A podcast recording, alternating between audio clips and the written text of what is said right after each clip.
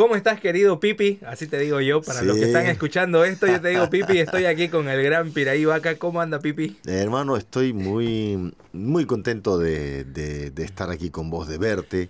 Hacía mucho tiempo que que no nos veíamos como tal, ¿no? Algún hola y chao por allí en algún lugar de la calle y nada más. Sí, ¿verdad? Antes, antes, por lo menos antes de la pandemia, nos juntábamos relativamente frecuente, comíamos unas hamburguesas, unos churrascos. Total. La pandemia nos cambió un poco, nos alejó un poco. Bueno, siempre conectados por internet, por suerte pero así físicamente hace rato, ¿no? durante la pandemia, claro, se entendía ese, aislamiento, pero quedó la costumbre, ¿verdad? Sí. Yo creo que la gente recién está empezando de nuevo a, a sentir esa eh, eh, eh, a sentir las relaciones como fueran como eran antes de la pandemia. Oye, eso es verdad, por ejemplo... Como que, como que uno se ha hecho más solitario quizás. Totalmente. Últimamente yo tengo la, ya la costumbre de asumir que todas mis reuniones de trabajo son por, por videollamada, por Zoom, por Google Meet, alguna de estas plataformas. Y se me hace raro cuando me dicen, no, no, esto es presencial. De hecho, el día de hoy tuve una reunión que yo había sobreentendido de que íbamos a conectarnos por Zoom y ya, digamos, hasta que por suerte, por una llamada antes, dijeron, no, no, es presencial y, y, me dio tiempo para ir tranquilo. Claro. Pero ya nos tiene así el, el, nuevo, el nuevo mundo. Pero sí, yo creo que es importante y creo que hay que recuperar la, la costumbre esa de, de, las cosas presenciales. Al final de cuentas, lo presencial tiene su magia. No, por supuesto. Pero de todas maneras, ¿sabes qué? Yo creo que la, la el equilibrio entre ambas es el ideal. Por ejemplo, para las clases. Ya. ¿No es cierto? Es que tengas cuatro clases al mes. Sí. Dos pueden ser perfectamente eh, por Zoom. Ajá. Y las otras dos presenciales. ¿no? En, en, en, mi, en mi rubro, ya. Hay, hay cosas que no podés aprender eh, por Zoom. Ok. Hay cosas que, mira, yo me acuerdo siempre de la más extraordinaria clase que he recibido que rige mi vida. Ya. De un gran maestro. Ok. En Estados Unidos, ¿no? Ajá. Eh, Manuel Barrueco, uno de los más grandes guitarristas de todos los tiempos, vive todavía, él, vive en Estados Unidos y yo estudié un año con él. Ya.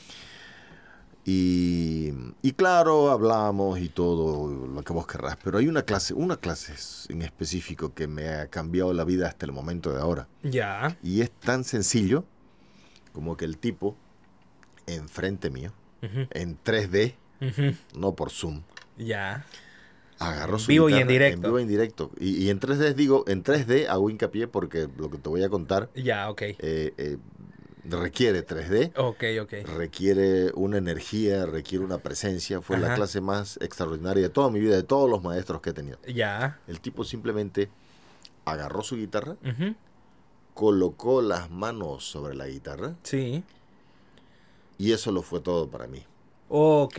Ver la perfección de, movimiento, claro, la postura y la perfección de movimiento. o sea, el movimiento reducido al mínimo posible para, para, eh, eh, eh, para, que se, para que se erija el máximo posible de rendimiento. Ya. Pero verlo en vivo y verlo ahí así. Claro, claro, claro. Era un... Y acercarte un poco y medio moverte acá toda la vida. Era el era un ballet universal, bellísimo, lo que vi en esa mano. Y eso es lo que guía la comprensión que yo tengo de la técnica hasta el día de hoy. Ese tratar de, obtener ese, ese movimiento perfecto. Claro. ¿No? Con el mínimo de esfuerzo y el, y el máximo de, sonido, el máximo de, capacidad sonora y expresiva, ¿no? Claro, totalmente. Y como vos decís, es súper importante tener esta, este punto medio, porque al final de cuentas no vamos a quitar el hecho de que esto ayudó a que nosotros, las personas, los seres humanos, y más en un país como Bolivia, nos digitalicemos un poco más, porque nosotros no teníamos esa costumbre. Y en el mercado ahora te venden tomates con cuero, ¿verdad? claro, y eso es fantástico, porque ahora podés salir con muy poco efectivo, muy pocos billetes o quintos en el bolsillo y sabes de que vas a poder comprar porque cualquier persona va a tener una plataforma, cualquiera sea, de, algún banco o un simple QR en el cual vos podés hacer los pagos. Y las cosas de delivery y todo eso se, se hizo eh, un poquito más primermundista y nos facilitó un poco la vida, o sea, a tal punto de que ahora pedís cosas al ratito por WhatsApp y te están llegando. Antes era como, ¿será que me van a pagar? ¿Será que hago esto? Ya no había eso. verdad, verdad. Pero como vos decís... O, el, taxi que venía primero a tu casa a, eh. que le des la plata claro. a pagar el pollo. Exactamente. Te iba después al pollo y te lo traía y te cobraba obviamente la carrera hasta tu casa y la carrera de traída del pollo. Claro, totalmente. Y, ahí también te quitas el, tema de no tengo cambio, voy a ir a hacerlo cambiar, ¿no? pero se necesita esa magia de juntarnos. Por ejemplo, yo alguna vez pensé y dije, si este podcast quizás lo hago con alguien por Zoom o por Google Meets o lo que sea, ¿será que es lo mismo? Me, propuse eso porque dije, quizás es más fácil que el otro encienda su computadora o su celular y yo lo mismo y desde mi casa y listo. Pero no, no, no, no, no, es lo mismo. Y no creo que sea lo mismo, no solo a nuestra generación, para nuestra generación, sino para todas las generaciones venideras del mundo. Sí, totalmente. Se necesita ese contacto, ¿no? Se necesita. Se necesita hasta el contacto físico de otra persona de... Incluso a mí me pasa de que me falta a veces el apretón de manos o el abrazo, que ahora lo tenemos, lo mantenemos medio distante con un puñito nada más o con una. Se ha quedado eso, ¿no? Eso, eso, del puñito se ha eh, mira, eh, es que eso yo creo que. Te voy a traer un símil con lo que hago yo. Ya. Yo, mira. Em, eh, eh, muchos habló de que sí, de que claro, el escenario, los artistas, ¿no ves que no había escenario en la pandemia? Y claro, los artistas fueron los principales cagados en esta pandemia, no solo... Eh, pero, pero, pero, mira, el asunto es, eh, cuando regresé yo a los escenarios, me di cuenta... ¿Cuánto tiempo después de la pandemia? Pucha, Mira, yo regresé a los escenarios en diciembre del, del 2021. Claro, el año pasado. El año pasado. Sí. Entonces, em, realmente ahí pude experimentar en carne propia em, eh, la, la eh, ahí pude experimentar en carne propia lo que significa para mí y también como, como resultado de eso lo que significa para el ser humano en general. Quizás para mí en particular pueda significar un poco más porque es mi trabajo. Ya, claro, totalmente. Es mi trabajo eh, estar en contacto con la gente, ¿no? Y, y, con el tiempo y con la música he desarrollado una sensibilidad. Totalmente, y es necesario, o sea, es es parte de, ¿no? Ah, eh, oh, bueno, totalmente es necesario. Si no hay eso, está frito como músico. Claro, o sea, pero, y no, y no solamente por, como vos, me imagino que vas hacia ese lado, no solamente como vengan a verme tocar y por, por, vender entradas, sino porque el artista es artista por algo, es porque necesita expresarse y necesita sentir esa, e, e, esa retroalimentación del público, ya sea a través de la risa, a través del aplauso, ya sea a través de, del llanto, digamos, hablando de todas las artes escénicas, ¿no? Claro, totalmente. Porque, mira, eh, eh, eh, la gente consecuente elige una profesión según su corazón. ¿No? Y generalmente esas profesiones... Eso es interesante. La gente consecuente elige una profesión según su corazón. Lo voy a anotar. anotarlo. Ajá. Y, entonces, em, eh, generalmente, eso que eligen, en primera instancia, los cura a ellos mismos. Ok. Y no estoy hablando de, nada, eh, de ninguna profesión eh, medicinal, o sea, en la cual vos sos médico. No, no. Estoy hablando de un ejemplo, un ejemplo simple, demasiado simple quizás, pero un ejemplo. Un tímido ya escoge estudiar teatro porque el teatro es su, su otro yo, el teatro lo expone. Ok. Mientras que él es una persona que es todo lo contrario. Sí. Eh, una, idea muy, muy simple, un poco burda quizás, pero Entiendo, te ejemplifica, ¿no? Sí. Va mucho más allá, es mucho más profundo que eso. Entonces cada persona elige una profesión que lo cura a sí mismo.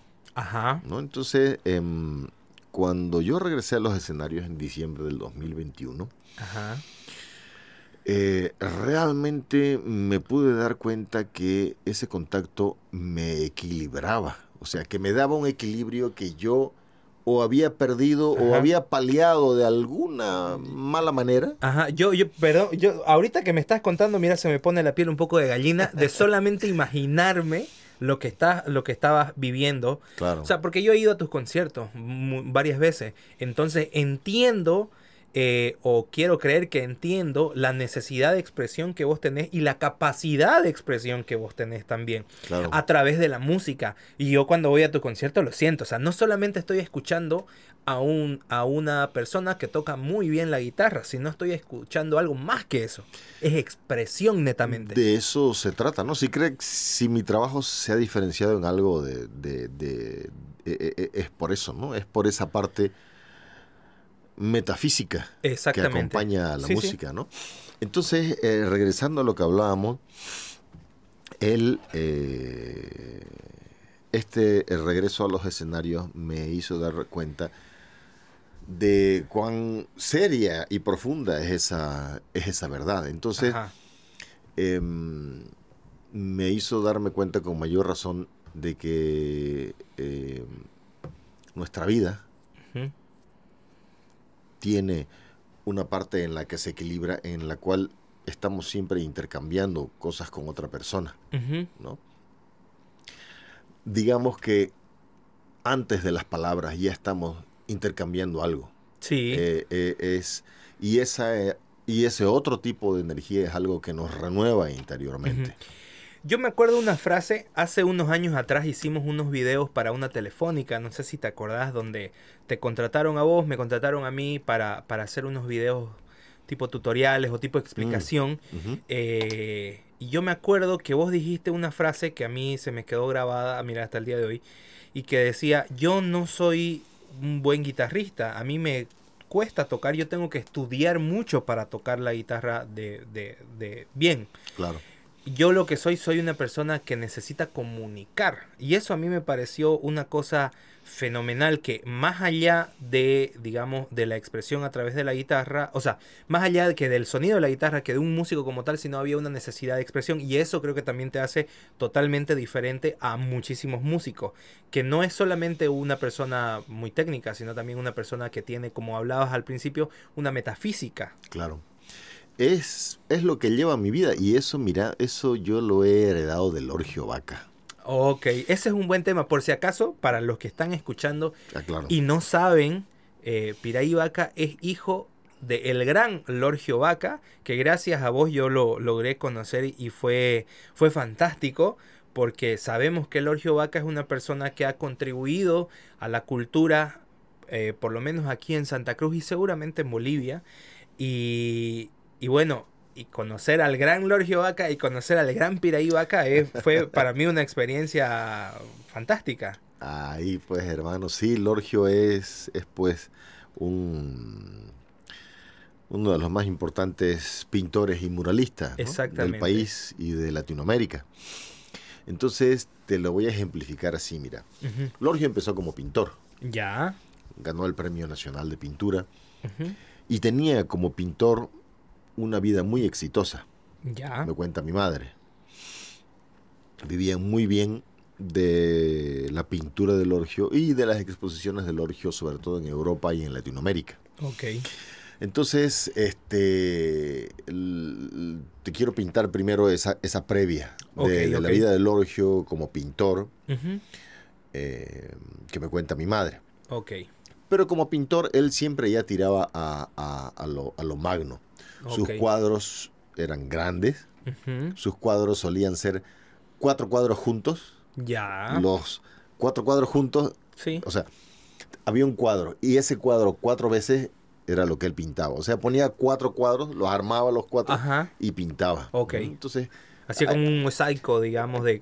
Claro, pero la, idea de eso es darte un, poco la sensación de monumentalidad a la que el tipo desde siempre, desde siempre eh, eh, aspiraba o buscaba. Aspiraba o buscaba o sentía, ¿no? Ajá. Entonces, mira, ahí tenés a un Lorgio Vaca que un día dejó de pintar o digamos que decidió dedicarse a hacer murales públicos de cerámica. Ya. Porque no quería que su mensaje o su obra se quede en una pared. Ok. O en una galería, en una casa particular o en una galería, donde solamente el tipo que... Que lo compró, que está ahí, adquiera eso. Eh, eh, lo pueda ver. Exacto. Él quería hacer un arte para todos. Él quería hacer un arte que lo vieran todos. Ajá. Y la única manera de hacer eso es en la calle. Y si vas a hacer algo en la calle, tiene que ser grande. Correcto. Porque si no, no se ve. Ajá. Entonces, así es como Loris Vaca empezó a hacer murales Ajá. en la calle, murales de cerámica. Ajá. Y es así también como Santa Cruz tiene su icono en el mural del Arenal. Del Arenal. Que fue el primero que hizo hace como 40 o 50 años. Sí. Y que volvió a rehacer, por suerte, cuando explotó.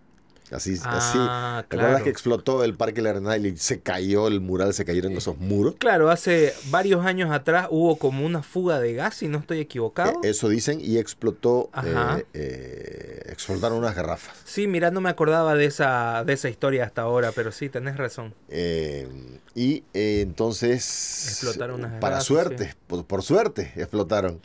Ya, porque, le dieron la oportunidad de, de rehacerlo, 40 años después. Mm, claro. Con todo lo aprendido, con nuevos materiales. No, lógico. Y completamente, o sea, con, su visión actual, ¿no? Claro. Entonces... Eh, claro, restaurado por él, por el mismo autor de la obra. Claro, restaurado, digamos que queda un poco, un poco chico, porque él solo sobrevivió el 20% de eso. Ok. Entonces. rehacerlo. Rehecho, digamos. Claro. Rehecho, replanteado. Entonces, ese, ese afán o ese interés de decir algo, eso es lo que creo que eh, yo he heredado y es lo que define mi, claro. mi trabajo, ¿no? Eso, eso y el hecho de ser un, un, Virgo a la vez muy racional. Ya. Y muy obsesivo. Ok me estás diciendo de que tu signo zodiacal tiene algo que ver con, lo, con, esto? Mira, eh, siempre los astros tienen mucho que ver con, nosotros. Sé poco de eso, pero solo tengo que darme cuenta de cómo influye la luna sobre la marea ya. En, en el planeta Tierra. Ajá. Y pues si nosotros somos 70% agua aproximadamente, imagínate cómo no influiría un astro como la luna.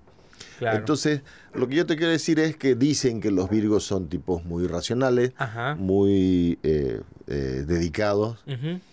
Entonces, em, tengo esa otra parte de mí, ¿no? Que es muy, muy racional y muy obsesiva. Ya. Y sobre todo obsesiva, porque tengo un hijo ahora de tres años y medio. Ajá.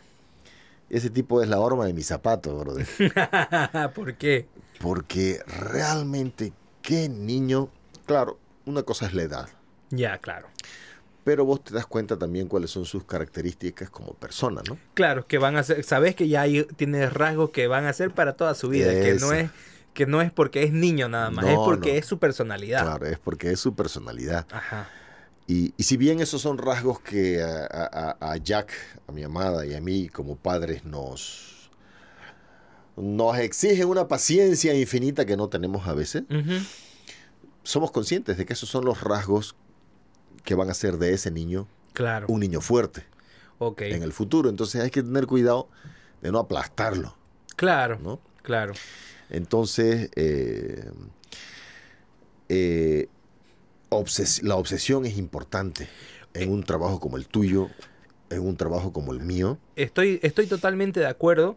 De hecho, eh, yo me adapté una, una frase del gran Roberto Valcárcel que en algún eh, momento en un taller de fotografía dijo y que bueno yo la adapté y decí, yo decía de que la obsesión es la clave para lograr buenas fotografías. De hecho, así se llamó un taller mío que di, eh, mira, ya no me acuerdo, pero si no estoy equivocado fue en la Universidad eh, bueno, una de estas que está en el segundo anillo, Udifran, si no estoy equivocado, y lo entiendo porque esa... Eh, ¿Qué decía Valcárcel? Decía que en la fotografía una de las cosas más importantes es la luz. Obsesionate con la luz, obsesionate a tal punto de que la mires desde todos los ángulos hasta que puedas verla de una forma que no todo el mundo la va a ver. Y en ese momento, cuando vos saques la foto, vas a estar sacando una foto realmente diferente que te va a hacer distinguir de los otros fotógrafos que hacen una foto más clásica, más típica, por decirlo de alguna forma. Entonces eso se, se convirtió hasta cierto punto en, parte de mi lema y de mi forma de trabajo, digamos, donde eh, manejo las cosas de cierta forma obsesiva para que salgan como a mí me gusta o como quiero que tengan que salir. Como... Es, es tal cual, ¿no? Es, es una... Es una, eh, es una cualidad necesaria. Eh, em, eh, y creo que mi trabajo particularmente, ¿no? Porque solo con la obsesión podés llegar a meterte horas tras horas, tras horas, tras horas de, entrenamiento. Ya. De las manos. Sí. Buscando. Buscando algo, buscando una perfección. Ok. ¿no? Em, y este choco, el Altazor, así se llama, Altazor. Altazor se llama tu hijo de tres años. se llama mi hijo de tres años. Eh, así, mira, el men tiene una pizarra y pinta, le gusta mucho pintar. Ok. Lo único característico de este, porque a todos los niños les gusta pintar. Claro. Es que este empieza a pintar con sus marcadores de esos eh, eh, para, para pizarrón. Ya. Van 10 minutos, van 20, van 30, van, van 40. Y el tipo sigue. O sea, Lorgio, su, su, abuelo, el pintor, Ajá está súper realizado, pues. Obvio. De ver al nieto, pero no 10 ni 20, 30, 40, 50 minutos. O sea, tiene una, capacidad de concentración y de focalizarse y de obsesión que me parece interesante, ¿no? Y traído eso a nosotros, eh, esa obsesión ha sido fundamental. Claro. Para mí. He aprendido a manejarla con los años. Sí, porque a veces se desborda. Porque a veces es destructiva. Y es total, cuando se desborda como, como, como río, ¿no? Claro. Eh, puede causar estragos. Y más en personas, mm, no sé si vos sos así, pero en que generalmente las personas que estamos dentro de algún mundo de alguna forma artístico, si bien yo soy fotógrafo y yo estoy tirado a la fotografía publicitaria, eh, tendemos a ser personas que hacemos mucha introspección también. Y, o por lo menos eso es lo que a mí me pasa. Entonces, en esa eh, obsesión de búsqueda, de mejorar, de, de, mejorar técnicas, de hacer que tu trabajo sea cada vez más fino y de también de expresarte cada vez mejor y de entenderte a vos mismo para poder expresarte con obras de arte, eh, es donde llegan estas ideas que a veces pueden ser demasiado obsesivas y se convierten en destructivas, se pueden desbordar. Claro. ¿Vos sos introspectivo? Sí, sí, es. Eh, yo he sido casi hijo único. Tengo dos hermanos, pero mis dos hermanos son mayores. Ya. Y se fueron temprano de la casa a estudiar, entonces en mucho crecí solo. Y una de las características que, me están llamando la atención y que me gusta ahora es que cada vez hablo menos, hombre. Mm. cada vez me siento más cómodo simplemente hablando menos. Sí, sí.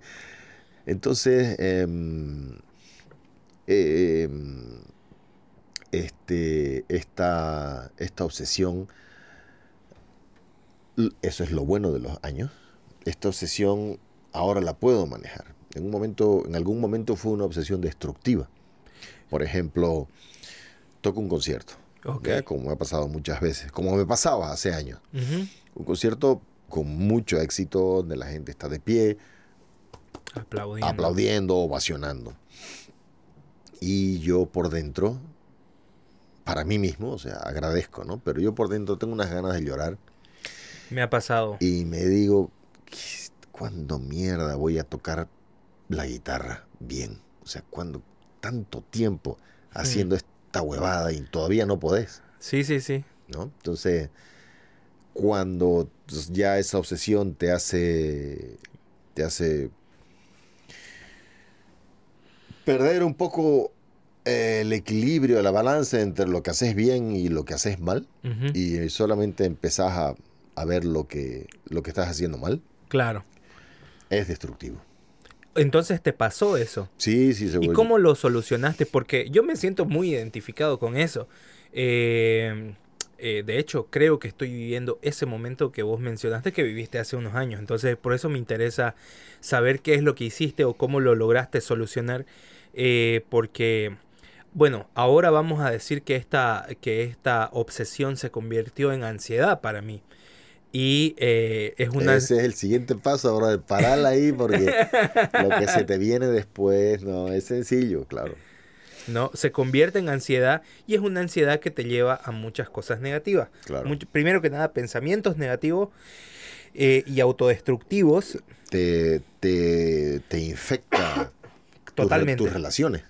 Tus relaciones más cercanas. Tus relaciones de trabajo, tus relaciones de pareja, tus relaciones de amigos. Claro te cuestionas vos por sobre el mundo. Por lo menos así me pasa a mí. No sé si te pasaba a vos, pero, pero a mí sí me, pasaba y se convierte en una ansiedad y en una ansiedad que no te deja dormir siquiera. Claro.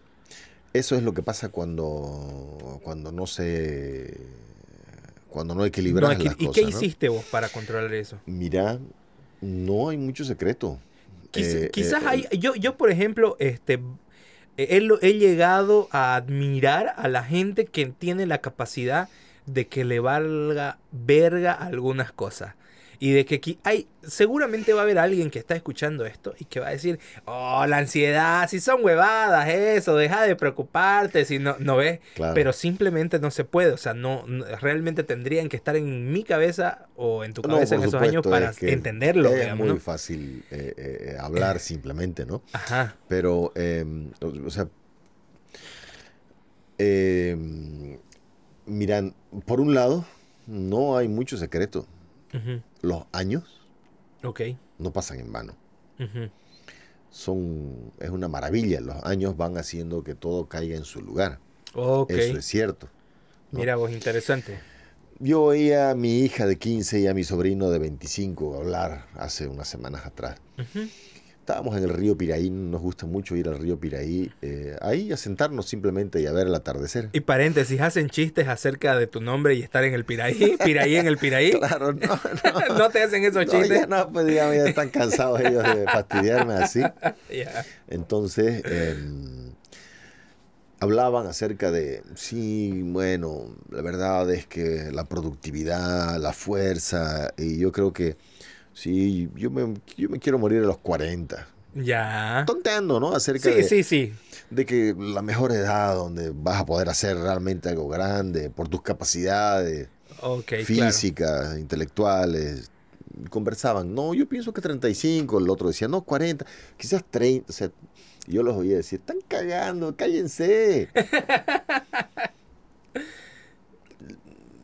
la mejor edad es siempre aquella en la que estás. Y mira, yo ya voy por los 50. Ajá. Y esto recién empieza. Lo bueno está recién por comenzar. ¿no? O sea, el tiempo trae consigo, si llevas una, una vida ordenada, con ordenada, ordenada no me refiero al orden, con ordenada, ¿a qué me refiero? Me refiero a un balance entre dar y recibir. En todo aspecto. A eso me refiero con ordenada. Ok. Cuando eso se desordena, tu vida se hace se va a la mierda. lo que sea. Ok. ¿no?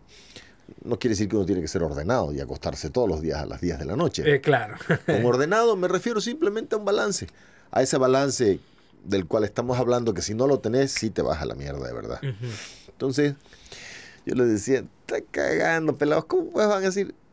Si los 50 es una edad extraordinaria, es una edad donde por lo menos yo siento que esto apenas comienza, que lo mejor está por venir, que yo recién entiendo de qué va la cosa. Claro. De qué va no solo mi trabajo, sino de qué va la vida, brother. Claro. ¿No? Entonces, paciencia, esa es una cosa, ¿no? Los años no pasan en vano.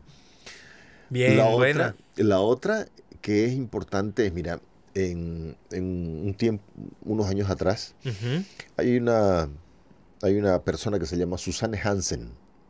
Ella, eh, entre otras disciplinas, que tiene eh, psicóloga, entre muchas otras. Y ella estaba haciendo un curso antiestrés. Mira vos. Y decía que yo, yo había oído de ella.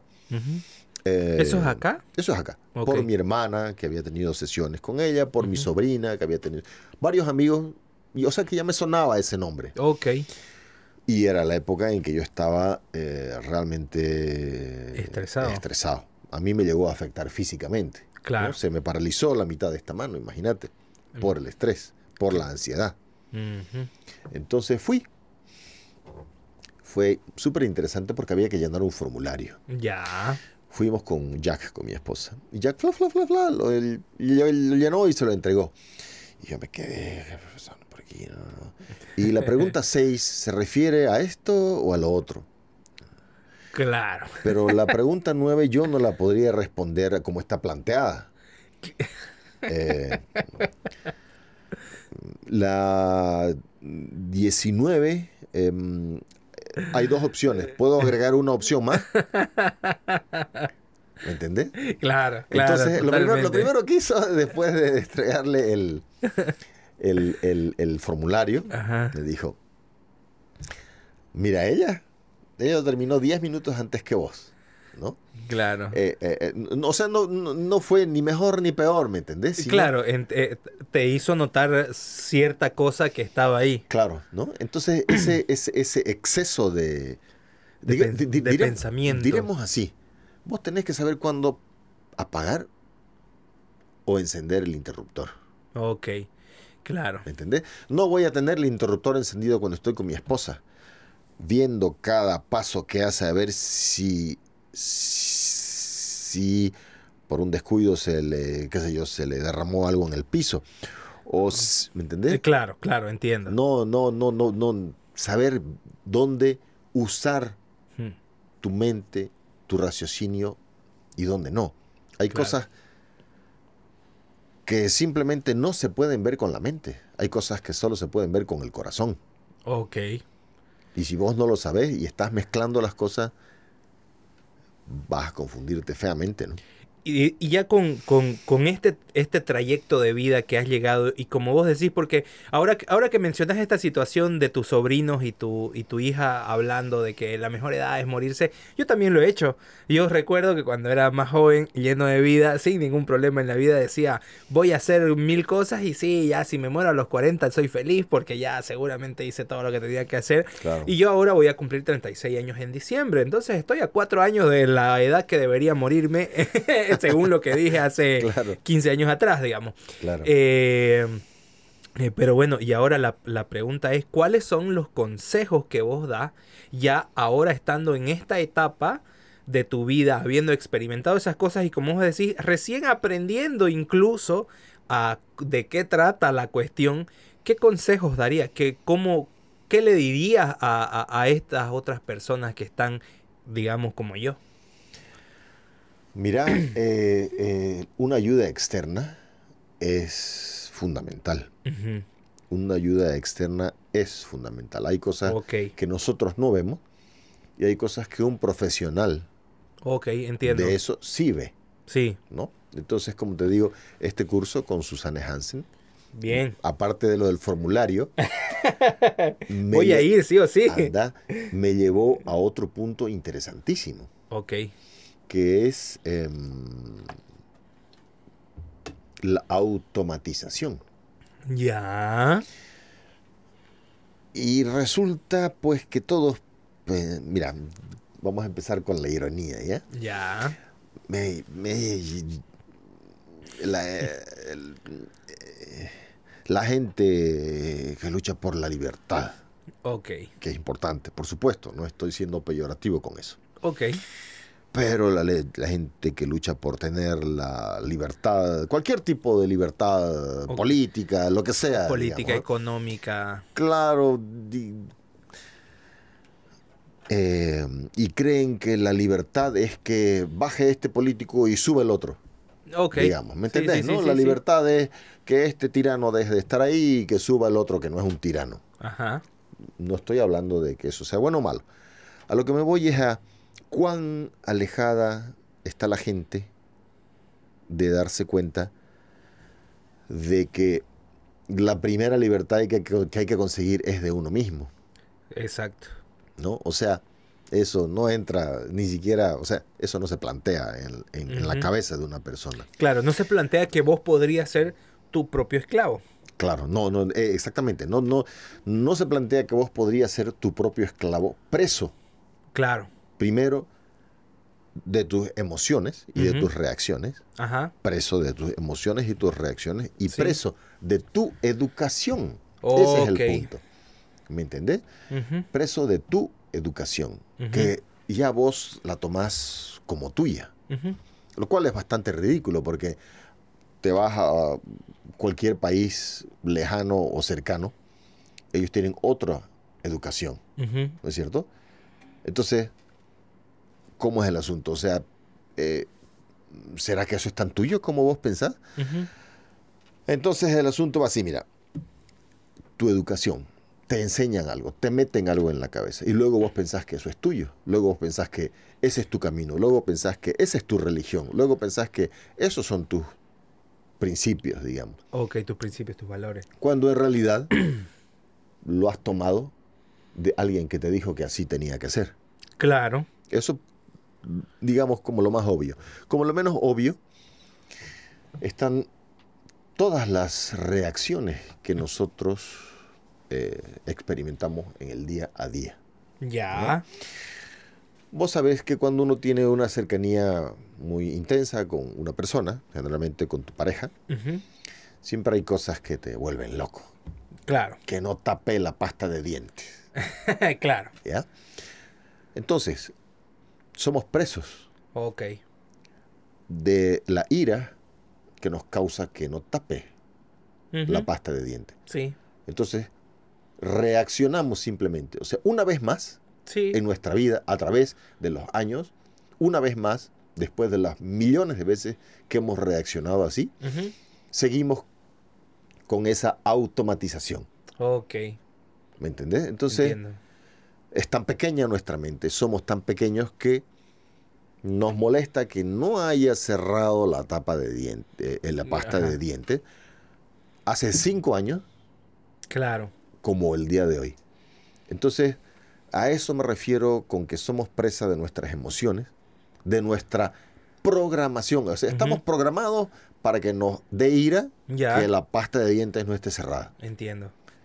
Entonces, em, no somos libres.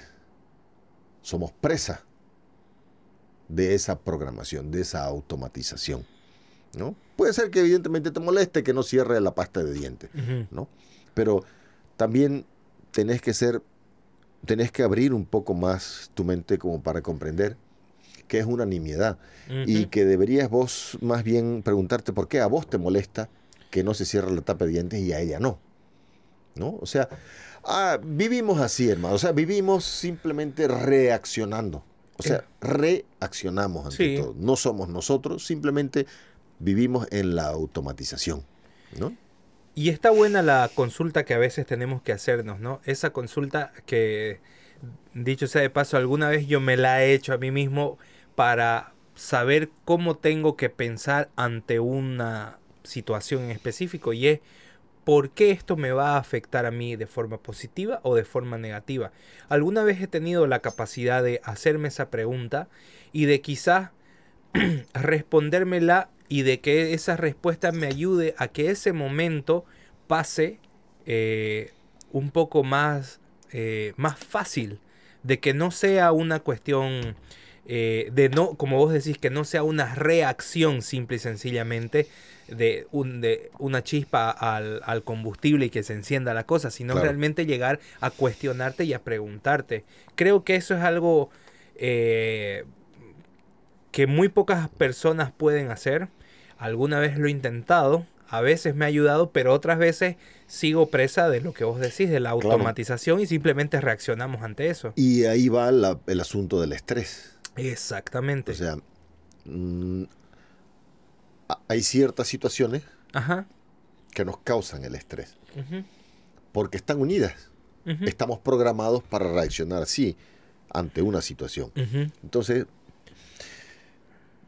parte o gran parte de, cambiar tu vida consiste en deshacer ese enlace. Ok. En que ante esa situación no te estreses. Claro. Suena muy sencillo, ¿no? Suena muy sencillo. y, tiempo. Y, es un proceso de autoconocimiento y, autocontrol y es un proceso largo. Un proceso largo y, no es muy complejo y ahí te puede ayudar un profesional. Sí. Entonces siempre la ayuda externa te hace descubrir otras cosas que no ves, que es muy difícil que, que vos veas, ¿no? Es, eh, por ahí. es interesante cómo, cómo comenzamos esta charla eh, y se tornó de cierta forma hacia la salud mental, ¿no? O hacia...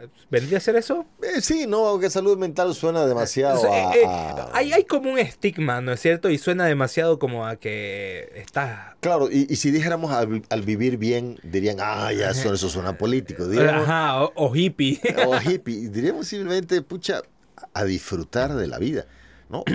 Ese ya suena demasiado banal. Pero, hermano... Entiendo quizás es un poco de todos al final de cuentas. No, no, no podría ser una definición, no podría ser una frase. Estamos hablando de, estamos hablando un poco de todo esto que hemos mencionado. De un vivir bien, es una salud mental. Exactamente, ¿no? Y mira, e, esa frase tan banal de que hay que disfrutar de la vida, esa frase tan ah, pero tan de verdad recontra ultra super banalizada, yo te diré que eh, en el tiempo, en los últimos años de mi vida, cuando me afectó eh, la mano, me di cuenta que esa frase es importantísima. Me había olvidado de disfrutar de la vida. Me había olvidado de disfrutar de la vida precisamente por el estrés, por la ansiedad y todo lo que hacía. En, y en todo lo que hacía era muy rígido. Ejemplo. Me encontré con un amigo ahora que me acompañaba mucho en mis conciertos. Ya el Ramiro Tarifa, gran amigo. Eh, como él es ingeniero de sonido y somos súper onda, él, cuando tiene tiempo, me acompaña y nos vamos girando. Hemos, ahora, por ejemplo, en Tarija, él va a hacer el sonido allá. Ya. Hemos estado en Europa, también es una onda así, brother. Ya. Me voy con vos y nos vamos y, y, estamos juntos. Entonces me decía, oye, has cambiado harto, ¿no? Y me dijo, antes, en los conciertos, o estaba, antes de los conciertos, estaba siempre tenso, estabas concentrado y nadie te podía hablar. Cuatro o cinco horas antes, ¿no? Entonces, eh, en esa tensión, en esa rigidez, eh, estaba viviendo. Me había olvidado de disfrutar. ¿Por qué no ver esa misma situación como la oportunidad de dar un concierto para los demás, de, hacer eso que tanto te gusta, en, vez de, en vez de ser tan rígido? Entonces ahora, evidentemente no, no empiezo a hablar con todo el mundo antes de tocar, pero mi actitud es mucho más, claro. mucho más eh, relajada y, realmente disfruto la posibilidad de, de dar ese concierto, ¿no? Y yo debo decir que me siento plenamente este, identificado con todo lo que estás diciendo, porque a mí me pasa exactamente eso. Este, y, o sea, me, trae un poco de felicidad esta charla porque digo, ok, no soy el único y eh, viendo de que vos estás, voy a decirlo, un paso más después de esto, eh, me da una sensación de alivio de decir, ok, yo también puedo salir, porque, a ver, no es por, no es por, por, por lo que estamos hablando aquí y está siendo grabado, sino porque eh, el día de hoy salí de, de, una reunión de trabajo y le digo a Gaby, a mi pareja, le digo, este, ¿sabes qué? Me emputan las reuniones, estoy emputado de, de, tener que salir de esto y de las cosas que hablamos y de las cosas que me piden y de las cosas que tengo que hacer. Por ahí empieza el estrés. Exactamente por tu manera de expresarte acerca de tu reunión y por la perspectiva Exacto. que vos has ah. colocado, porque podrías haber escogido otra, perspectiva. Exactamente, y, y Gaby me dice, yo lo que siento es que vos ya no estás enamorado de tu profesión. Por eso es que me gustó mucho la, la, frase que diste al principio, que la gente consecuente elige la profesión de acuerdo a su corazón. Eh, porque me hizo cuestionarme cosas ese momento que vos la dijiste. Y y me puse a pensar en lo que me dijo Gaby, que me dijo, vos no estás enamorado de tu profesión. Y dije, puta, me desenamoré de esto que a un principio estaba muy enamorado y que lo hacía con tanto amor a la vida. Ese es el estrés, esa es la ansiedad. Exactamente. Incluso en eso que tanto amás, brother. Incluso en lo que tanto amás.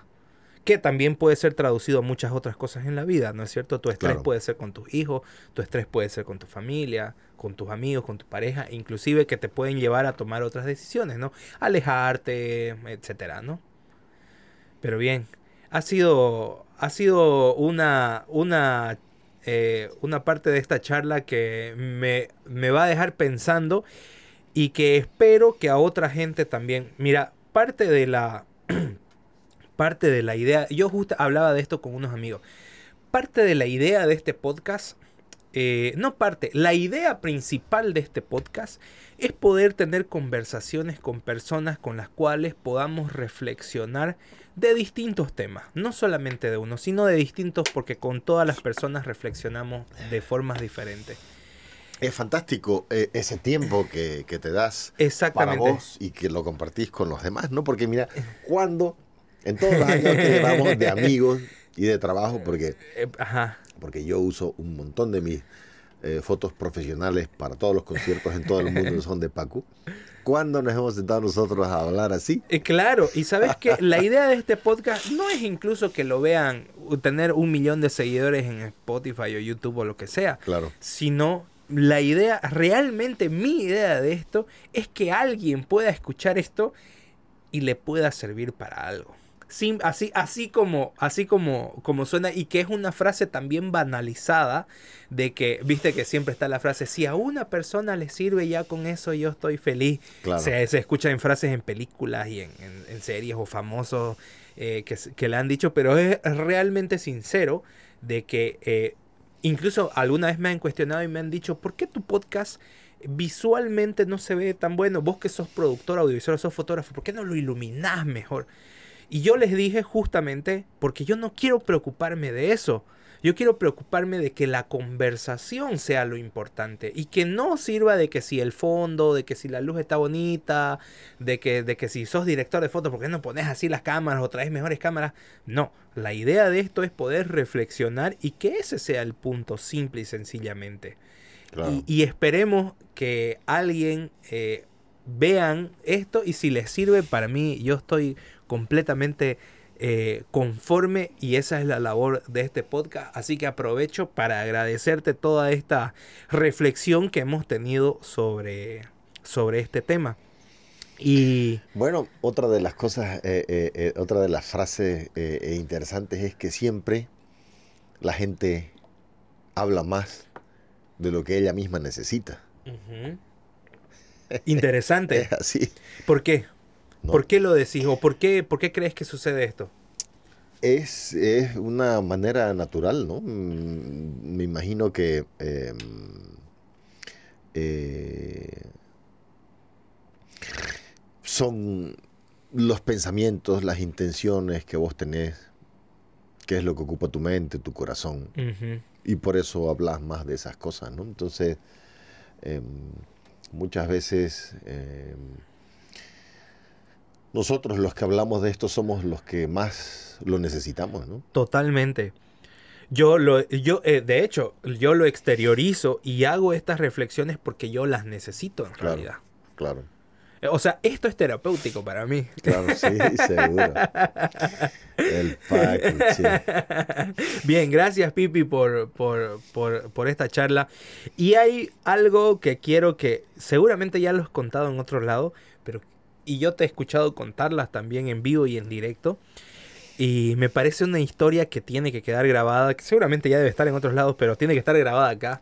Este, y es la historia de cómo comenzaste con la guitarra y el inicio de este viaje que agarraste cuando te fuiste de la casa de tus papás y viajaste por primera vez, que no fue precisamente a tocar la guitarra. Yo ya la conozco la historia, pero quisiera que nos contés cómo inicia, eh, cómo inicias tu vida. Mira, para, para yo mismo entender mi vida, ya me he dado cuenta con una sistematización que he hecho de mí mismo, de que, de que eh, hago cosas y no sé por qué. Ok, eso, eso es fantástico, esa capacidad es buenísima. Ah, claro, hay cosas que uno hace y sabe por qué, pero hay otras que uno simplemente no sabe por qué las hace. Ya, ok. Ejemplo. No es quizás el mejor, pero se me viene a la mente. Estaba yo a las 3 de la mañana en un estudio de grabación. Ya. En mi casa en Alemania. Ajá. ¿Vos viviste en Alemania? Yo viví en Alemania 15 años. Y, en la Boardilla, era un cuarto grande, hermoso, todo de madera. Ya. Yo tenía un estudio de grabación y yo tenía que esperar a la noche para, para, grabar. Me imagino por el silencio. Por el silencio y porque pasaban unos buses. Ya. Y esa vibración la agarraban los micrófonos. Ok. Y entonces eh, yo me acuerdo bien una vez a las 3 de la mañana estar ahí, abrir esas, esas ventanas dobles que hay en las guardillas allá. Sí. Y mirar el cielo ahí y pensar, estoy haciendo aquí? Me estoy matando por, por, grabar esto, por hacer este proyecto. Y no hay la más, el más, la más, el más mínimo viso de, de poder llevarlo a cabo. Eso fue hace muchos años, ¿no? Pero digamos, para, ponerlo en su contexto. Sí. Estaba trabajando un montón y eh, eh, estaba trabajando un montón sin saber para qué. Y me estaba realmente sacando la mugre sin saber para qué. Como me ha pasado también, mira, ahora mismo me estoy acordando, como me ha pasado también en, eh, en los preliminares de esta gira que acabo de realizar. Ya. El rock en la sangre. ¿Ya? Eh, estudiaba tanto y me esforzaba tanto por lograr lo que presentamos en Rock en la Sangre. Ajá. Eh, que muchas veces yo mismo me decía, ¿qué hago? A veces, a ratos, castigándome yo mismo aquí en este estudio solitario. Eh, o sea, ¿qué estoy haciendo, digamos? ¿No? Lo mismo que te comentaba hace eso que sucedió 20 años atrás. O lo mismo que me llevó a irme de Alemania a estudiar a Cuba. O lo mismo que me llevó en determinado momento a presentar una solicitud para un concurso el último día posible. O lo mismo que, me llevó a, a tomar muchas decisiones que no comprendí en su, en su momento. Entonces, em, he comprendido de que parece que en mi caso, yo creo que en el caso de todos, ¿ya? pero en el caso mío, soy guiado por algo. Ya. Si querés, para que nos entendamos, llamarle tu ángel de la guarda. Ok. ¿Ya? Sos una persona muy espiritual, ¿cierto? La música me, ha llevado a conocer otros mundos, más allá de lo, de lo, físico. De lo físico que están ahí, que no es cuestión tampoco de ser, eh, eh,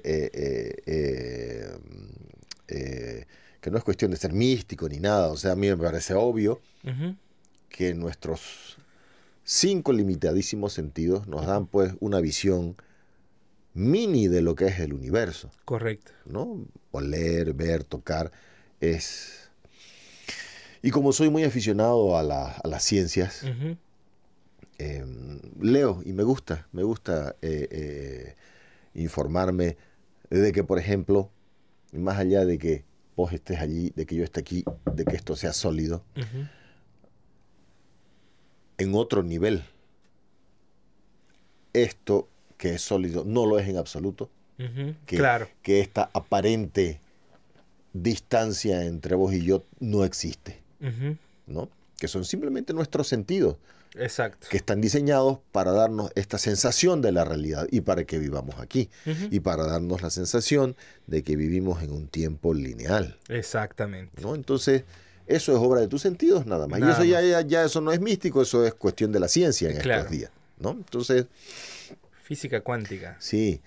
Y entonces, eh, en mi vida, siento que eh, soy guiado que soy guiado, yo creo que por la música. Así como si pudieras decir que la música es un ente. Ya. Digamos, ¿no? Claro. Mira, brother, es que yo he tenido experiencia. Mira, te voy a poner, ahorita se me ha venido una en Estados Unidos, eh, cuando toqué en el centro, en el John F. Kennedy Center for Performing Arts. Ahí lo sentí tan claro. ¿Qué pasó ahí? Que yo dije, ah, es que entonces el universo está organizado de esta manera.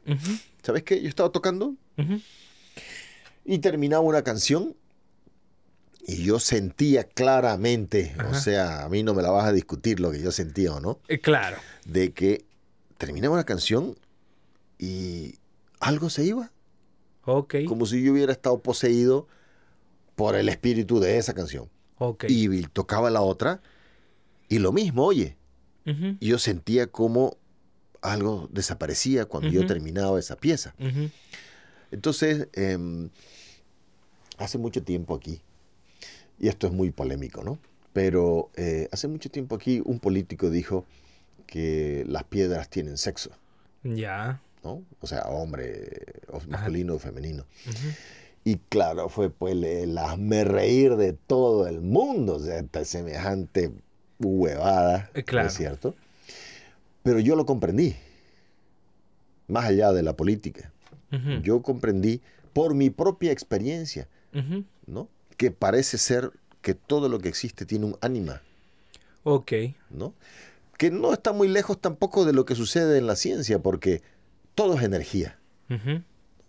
La energía existe antes que la materia. Entonces, eh, visto desde ese punto de vista, todo, absolutamente todo, hasta esta botella, tiene un, un ánima, un, un, algo que es característico de, de, esta botella y nada más. Así como, como esa canción que yo tocaba, también. Claro. Entonces, una serie de experiencias a las cuales la música me ha llevado, me describen el mundo de cierta manera. Otra experiencia extraordinaria que tuve, donde donde de pronto me vi antes de nacer. Ya. Eh, me llevaron a la conclusión de que el tiempo no es lineal, de que el tiempo es vertical. Ok. Por ejemplo, ¿no? O de que eh, nosotros escogemos a nuestros padres. Ya. Y no los padres deciden tener hijos. que, es lo, que es lo obvio, digamos, ¿no? Entonces con el tiempo yo me daría cuenta de que sin ir muy lejos en la cultura aymara, los hijos son los que escogen a los padres. Ya. Sin nombrar otro montón de culturas eh, eh, eh, de fuera de nuestro país, donde también existe esa creencia de que son los hijos los que escogen a los padres. Mi madre dice mucho eso. Mi madre dice que yo la escogí. ¿Ah, sí? Sí. Eh, eh, eh, es, tal cual, ¿no? Incluso tienen un tiempo determinado para donde sucede, por ejemplo, la concepción espiritual, no la física del, del, óvulo y el espermatozoide, sino, digamos, la concepción espiritual, más espiritual. Antes de la física, ¿ya?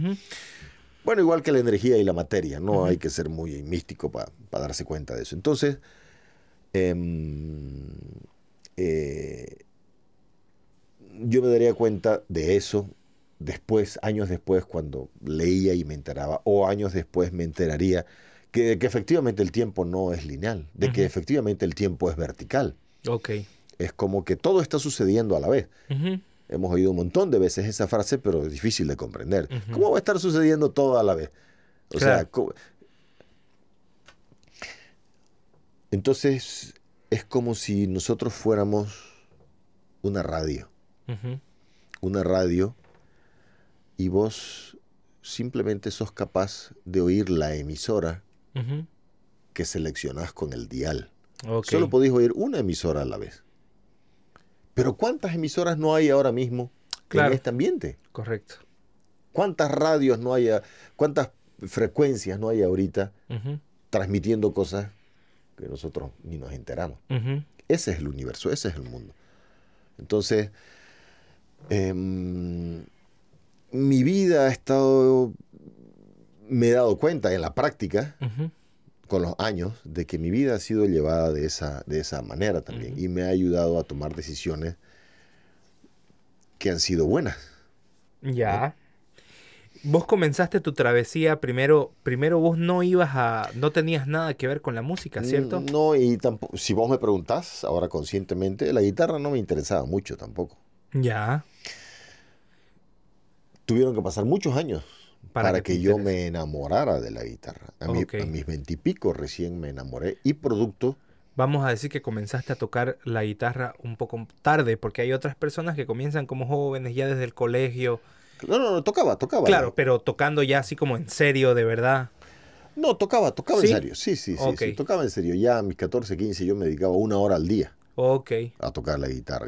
Me acuerdo bien porque era muy orgulloso. Ya. De que yo estudiaba una, hora, al día. ¿Y ahora cuántas horas estudias? Depende de la etapa. claro, si estás en etapa de, de concierto. Claro, y, eh, y, depende también de tu fase ya. de vida. Ok. Porque cuando yo estudiaba en la universidad, yo ahí llegué a estudiar hasta 12, 13, 14 horas al día. Mierda. Era, era, era brutal. Y, y, no me interesaba ni la playa, vivía en Cuba, ni mi novia, ni el cine, nada. Nada. ¿No?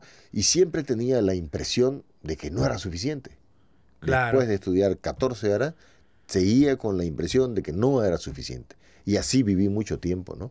Me imagino que de, cierta, de cierta forma eso es lo que te llevó a ser el guitarrista con la calidad de, precisión que tenés ahora, ¿no? Eh, eh, esa es la obsesión de la cual estábamos hablando al principio, ¿no? O sea, era, era algo que me superaba. Ajá no, no, eh, nunca lo entendí como un sacrificio. Claro, correcto. Ahora, ahora lo entiendo como un sacrificio, porque tengo un niño de tres años y medio claro. con el que quisiera estar más tiempo. Entiendo. Y ahora sí es un, o sea, ahora sí comprendo en mi mente de que el tiempo que ocupo en estudiar guitarra es un tiempo que no lo voy a dar a él. Claro y viceversa. Claro, tal cual. ¿No? Entonces, esa es una maldita dicotomía que no puedo, eh, eh, que no puedo. Y es ahí donde vos tenés que encontrar lo que hablábamos en un principio, que es el balance y el equilibrio. Sí, sí, sí, pero esa es una dicotomía que yo todavía no puedo eh, manejar. Trato de hacerlo así, Pero tal cuando estoy con él... Es con él. sí, es con él, pero entonces después tengo la sensación... Debería, debería haber estado estudiando. Entiendo. Y cuando estoy estudiando pucha, eh, también quiero darle el tiempo. Claro, quieres estar con tu hijo. Claro. Digamos que cuando, cuando estoy con él, tengo una, una facilidad y estoy solamente con él. Y cuando estoy estudiando, también estoy solamente estudiando. Ya. Es una suerte con la que yo he nacido, de focalizarme en las cosas. Ok. Pero digamos, eh, antes de ver si me inclino para este lado o para el otro, siempre estoy debería estudiar más. Ah, quiero estudiar más, ¿no? Pero quiero estar mucho con él también. Hasta que no venzo esa etapa, es la dicotomía de la que te hablo. Claro, claro, te entiendo totalmente. Y contame a ver la, la, la experiencia antes vos no estaba en tu cabeza que querías ser eh, guitarrista. Vos en un principio, hasta donde tengo entendido, corregime si me equivoco, vos querías eh, practicar artes marciales y te fuiste a vivir a China, si no estoy equivocado, para... Contame cómo fue esa experiencia. Mira, o, qué te llevó, cuántos años tenías, cómo empezó eso. Eh, eso empezó junto con la, junto con la guitarra. Ya. Mira, la guitarra me la pusieron en las manos a los 10 años.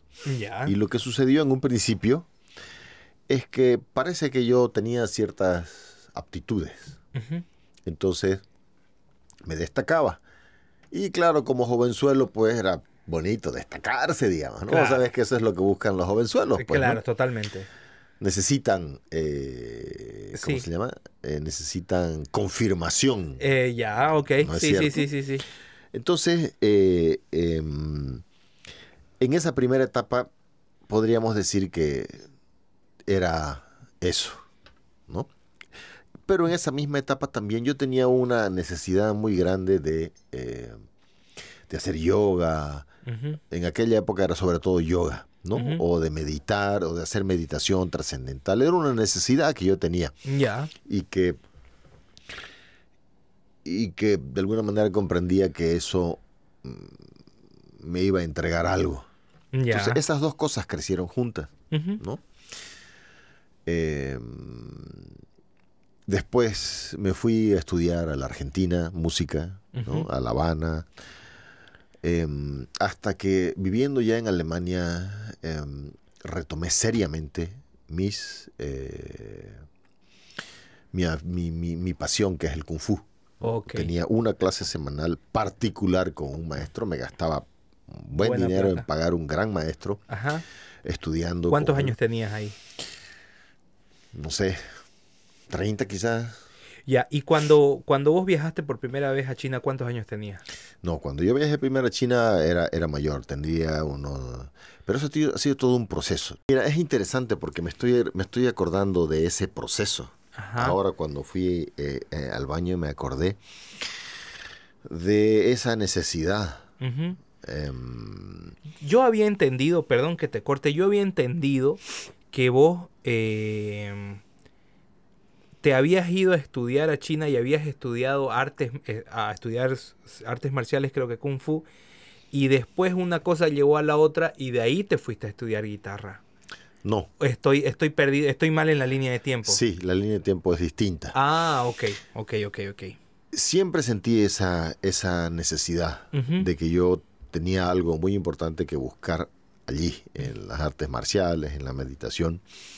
Sin embargo, eh, la música fue el, lo que me ha llevado a través del tiempo, ¿no? Salí, del colegio, me fui a estudiar y ya me metí por completo en, la música. Sin embargo, estaba recordando, em, estaba recordando eh, que vine, eh, que a mis 20, 21 años tuve una otra revelación muy importante para mí.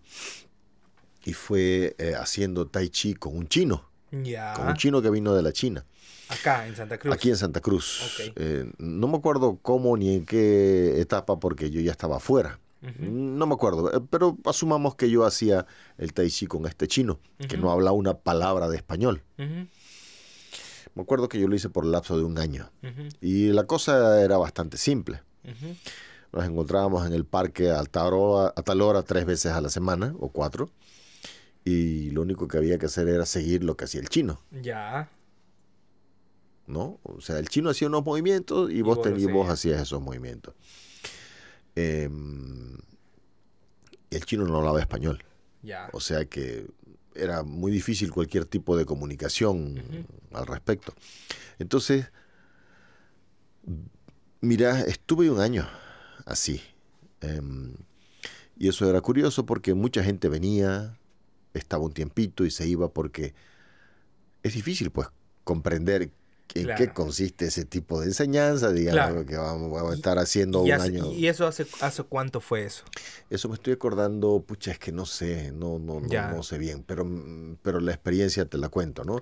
Eso sería, no sé, entre mis 20 y 30 años, no lo sé. Claro, porque quiero imaginarme de que quizás en ese contexto también Santa Cruz no estaba tan, eh, no comprendía tanto este tipo ah, de, de, actividades, ¿no es cierto? Totalmente, es muy distinto ahora. O, hoy hay una gran, eh, gran eh, oferta y demanda acerca de yogas y de, y de meditación y de, todo, artes marciales, de, artes de jiu-jitsu, exactamente. Ajá, y que me imagino que hace unos cuantos años atrás mm, nada, o sea, y peor si venía un chino a enseñarte tai chi era yo creo que mi, mi, mi, alguien de mi familia preguntaría, ¿y qué es pues eso?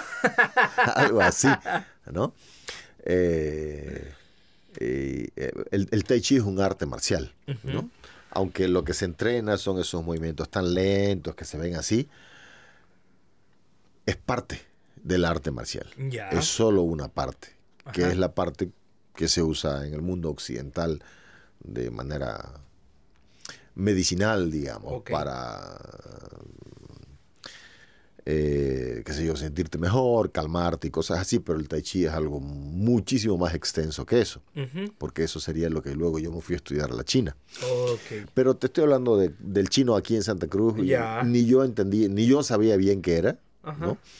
Lo que me pareció curioso es que em, la gente iba y venía porque, claro, no había mucho sentido, y menos si el tipo no te decía de qué se trataba, ¿no? ¿Qué estabas haciendo? Mira, yo me quedé, y me quedé, y me quedé, y me quedé, y me quedé, y vi pasar mucha gente por esas clases. Hasta que un día, eh, haciendo eso, pero en mi casa, tuve una experiencia que fue para mí reveladora, ¿no? Ya. Eh, me di cuenta que los, los, movimientos eran siempre los mismos. Ok. Y de que el que cambiaba era uno. Ya. Eso, eso fue para mí una gran sorpresa. De pronto me di cuenta de eso haciéndolo yo en mi casa. ¿no? De que venía por un año haciendo lo mismo. Y me di cuenta que en realidad a través de eso habían cambiado muchísimas cosas mías. ¿Cómo qué cosa? No te lo puedo decir. Ya. Mm, no te lo puedo decir exactamente. Eh, eh, son cosas quizás muy internas. Claro, son cosas internas. Ok. Eh, son cosas internas.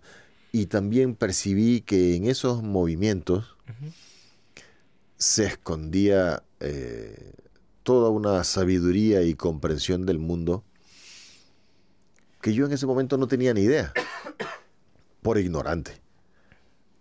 Pasarían muchos años después para que yo eh, eh, estudiara eso y efectivamente me diera cuenta de lo que hay detrás del tai chi, algo a lo cual yo llegué por la práctica. Ok.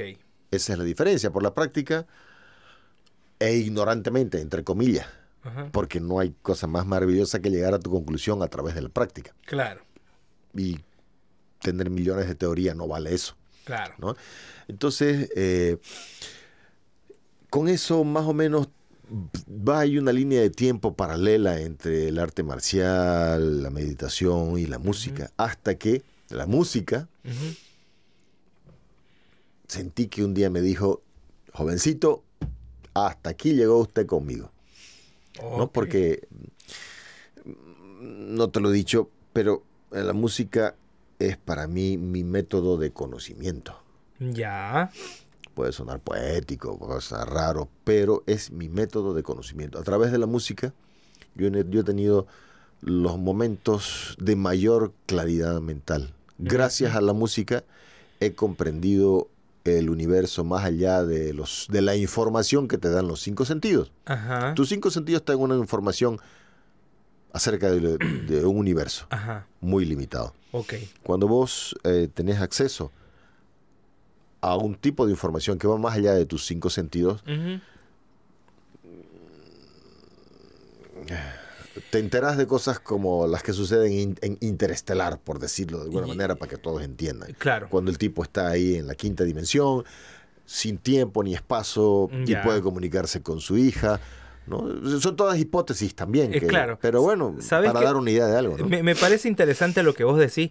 Eh, yo hasta hace unos años atrás no era una persona que le dé mucha importancia o mucha bola, como decimos vulgarmente, a eh, este tipo de cosas como la meditación, el yoga, etcétera.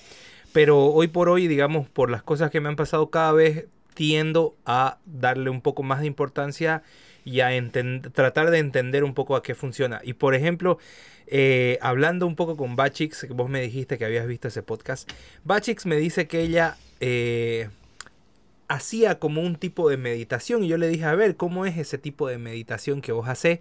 Porque yo no soy una persona que puede hacer eso. Y ella me dice, yo medito cuando incluso me estoy preparando un tecito o un cafecito para desayunar pongo toda mi concentración en ese momento, ¿no? A diferencia mía, yo soy una persona que si pongo el... el, el Un multitasking. totalmente, o sea, si pongo la, pongo la caldera y pongo el microondas, sé que más o menos al mismo tiempo van a estar y voy a poder sacar el, lo que esté calentando más el cafecito de la cocina y si todo está durando tres minutos, voy a ir al baño, me voy a poder lavar los dientes mientras tanto y de paso si todavía lo hago rápido me puedo vestir, ¿no?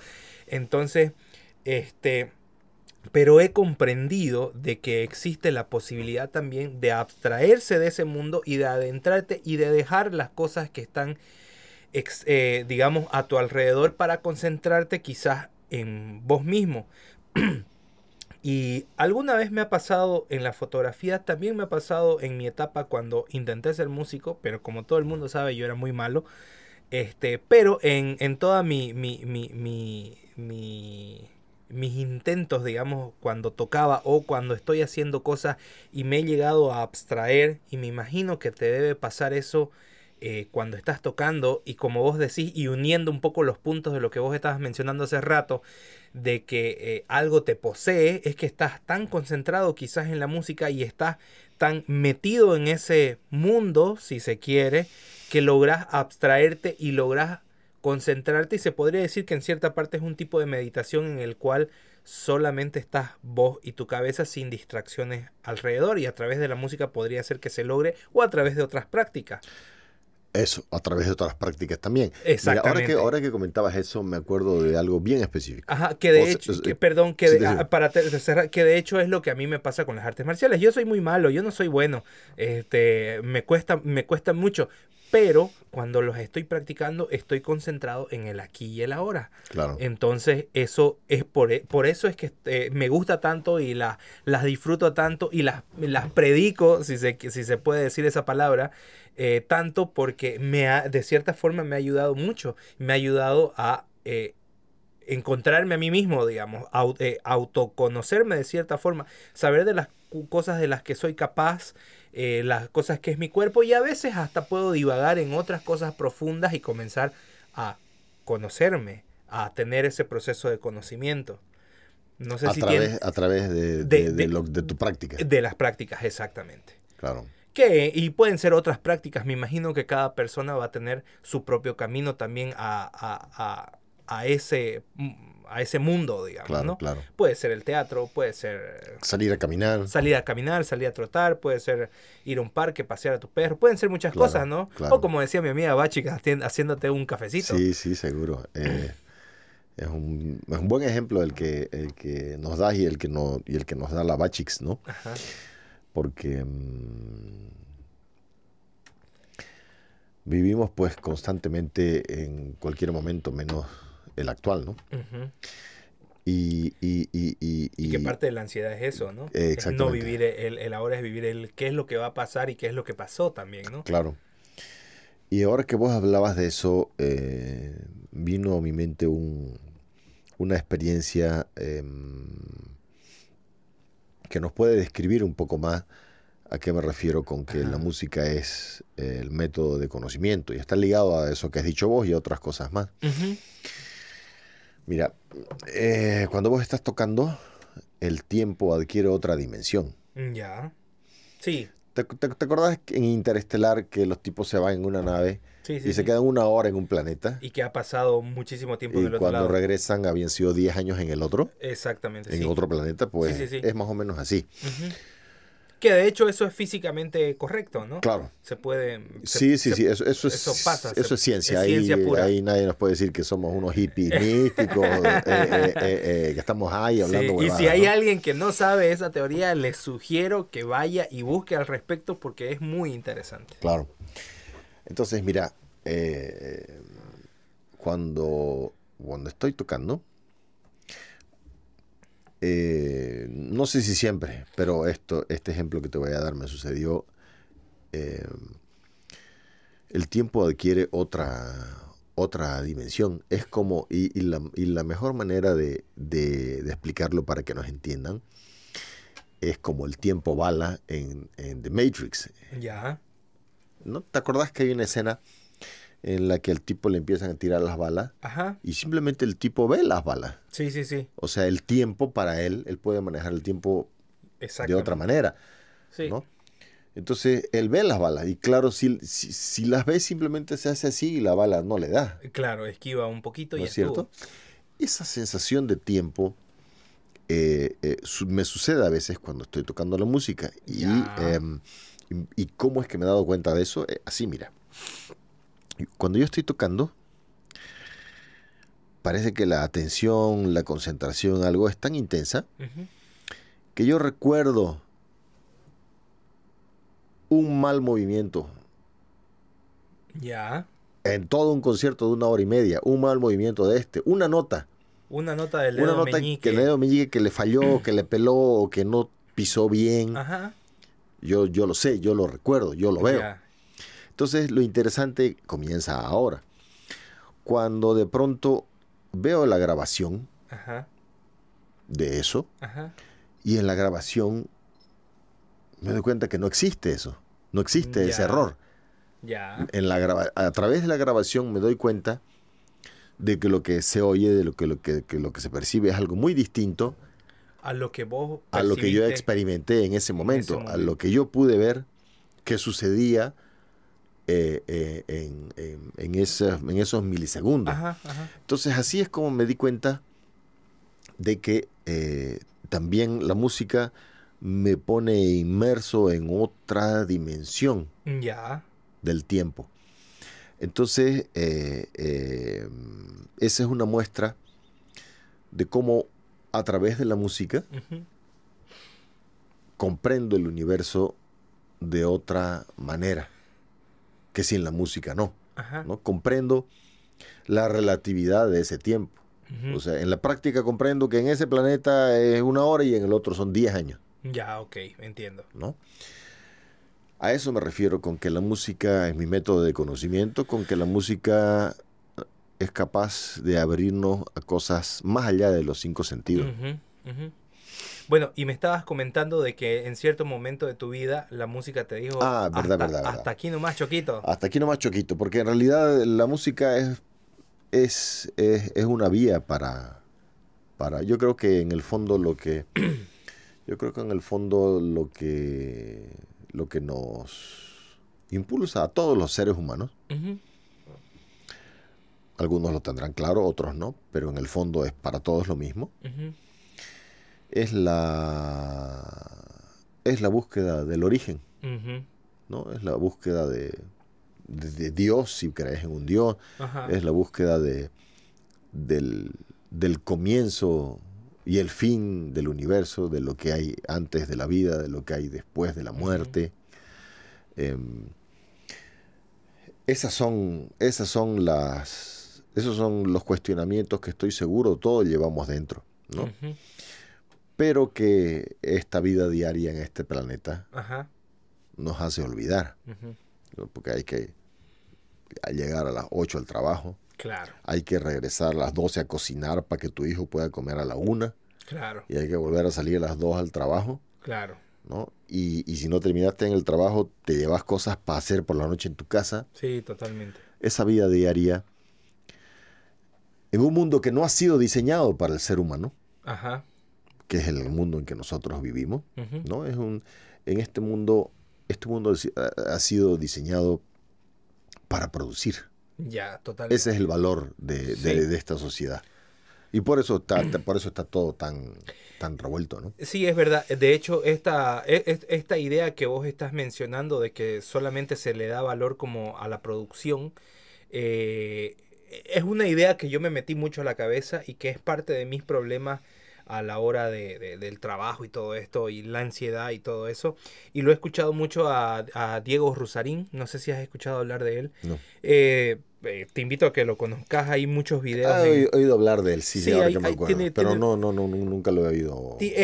vamos a decir que es como un filósofo actual, ya es, una persona que tiene, tiene muchos puntos de vista, tiene empresas y, y es interesante escucharlo hablar. Hay cosas en las que puedes estar de acuerdo, otras en las que no pero él habla de cierta forma de que este mundo le ha dado valor a la producción por sobre otras cosas y la persona vale por lo que produce por sobre otras cosas. Entonces, ¿qué es lo él, él tiene un, hijo que es discapacitado, entonces él a través de, de, vivir, digamos, esta experiencia, si, si, se puede decir así, de tener un, un hijo que es discapacitado, le llevó a cuestionarse y a decir, eh, en este mundo donde se valora al que produce más, ¿qué pasa con mi hijo? Eh, que quizás él nunca pueda valerse por sí mismo y no vaya a producir, no vale. Entonces ahí comienzan a plantearse muchas preguntas filosóficas que quizás todos deberíamos hacernos en, en algún momento para eh, ver a qué respuestas llegamos y cómo concluimos y cómo abordamos la vida y nuestra vida desde ese punto de vista. Eh, sería ideal, ¿no? Pero, pero el mundo no está hecho para eso, ¿no? O sea, no está diseñado para eso, pues, ¿no? El mundo está diseñado para que no cuestionemos el sistema. Es, sucede lo mismo que en la Matrix, Ajá. ¿no? El mundo está diseñado para que nosotros vayamos, a nuestro trabajo, produzcamos, regresemos a casa y ahora y nos distraigamos con el tan famoso entertainment. el, entertainment se ha vuelto en eso, se ha vuelto en algo que simplemente que sea capaz de borrarte tu día, tu vida, sí. para que al día siguiente puedas hacer lo mismo. Ajá. ¿No? Entonces, sí. Em, es, es un mundo... Como diría Pink Floyd, para que seas un ladrillo más en la pared. Claro, exactamente, para que seas un ladrillo más en la pared. Eh, eh, eh, en beneficio de unos pocos que son los que manejan el mundo. Claro. Y que no quieren que ese sistema cambie. claro, que, que, de hecho, entre, entre tantas de, la, de los videos y de las tantas reflexiones, quizás no le estoy haciendo justicia a lo que él dice, porque él tiene un podcast y tiene videos que son mucho más largos del, y, y quizás mi entendimiento no es el, el mejor del mundo. Eh, pero si, si, si, me doy la licencia para intentar interpretar lo que dice, es que, eh, por ejemplo, hoy vivimos cierto tipo de dictadura en las cuales, como vos decís, quizás a veces no se pueden... Eh, no se puede cuestionar y, y, dando el ejemplo, digamos, con las redes sociales que vendrían a ser eh, parte de este entertainment que vos estabas mencionando, donde ya a través de las aplicaciones vos simplemente estás pasando el tiempo nada más. Claro, es que ¿cómo, cómo, explicas si no la lo vacuo eh, claro, del entertainment, ¿no? Claro, y por ejemplo, te, te habla de que estas plataformas ahora eh, son una especie de dictadores que manejan el mundo y son, como vos mencionabas, eh, pocas personas las que manejan el mundo. Y, por ejemplo, ¿qué pasa con respecto a algunos temas que vos querés hablar en ciertas plataformas? Vamos a decir YouTube, Spotify, Facebook. Si vos querés hablar de cierto tema el cual la plataforma piensa o dice de que no está permitido hablar por eso, simplemente te van a borrar el video. Entonces, estas redes sociales en un principio, cuando aparecieron, se hablaba mucho de la democratización ¿no? de, los medios, de que ahora ibas a poder tener una libertad de expresión, pero cada vez se han hecho con reglas que, eh, bien o mal, han comenzado a eh, eh, seleccionar ciertos temas que podés y que no podés decir. Y terminás ante un mundo que está manejado por eh, personas que son las que te van a decir qué es lo que puedes hablar y lo que no puedes hablar. Y está, por ejemplo, el famoso shadow ban que te, incluso te hacen en las redes sociales donde vos hablas un tema, no te, ni siquiera te lo borran el video. Simplemente no apareces en las búsquedas, eh, no, no apareces como sugerencia y nadie te va a escuchar, digamos, ¿no?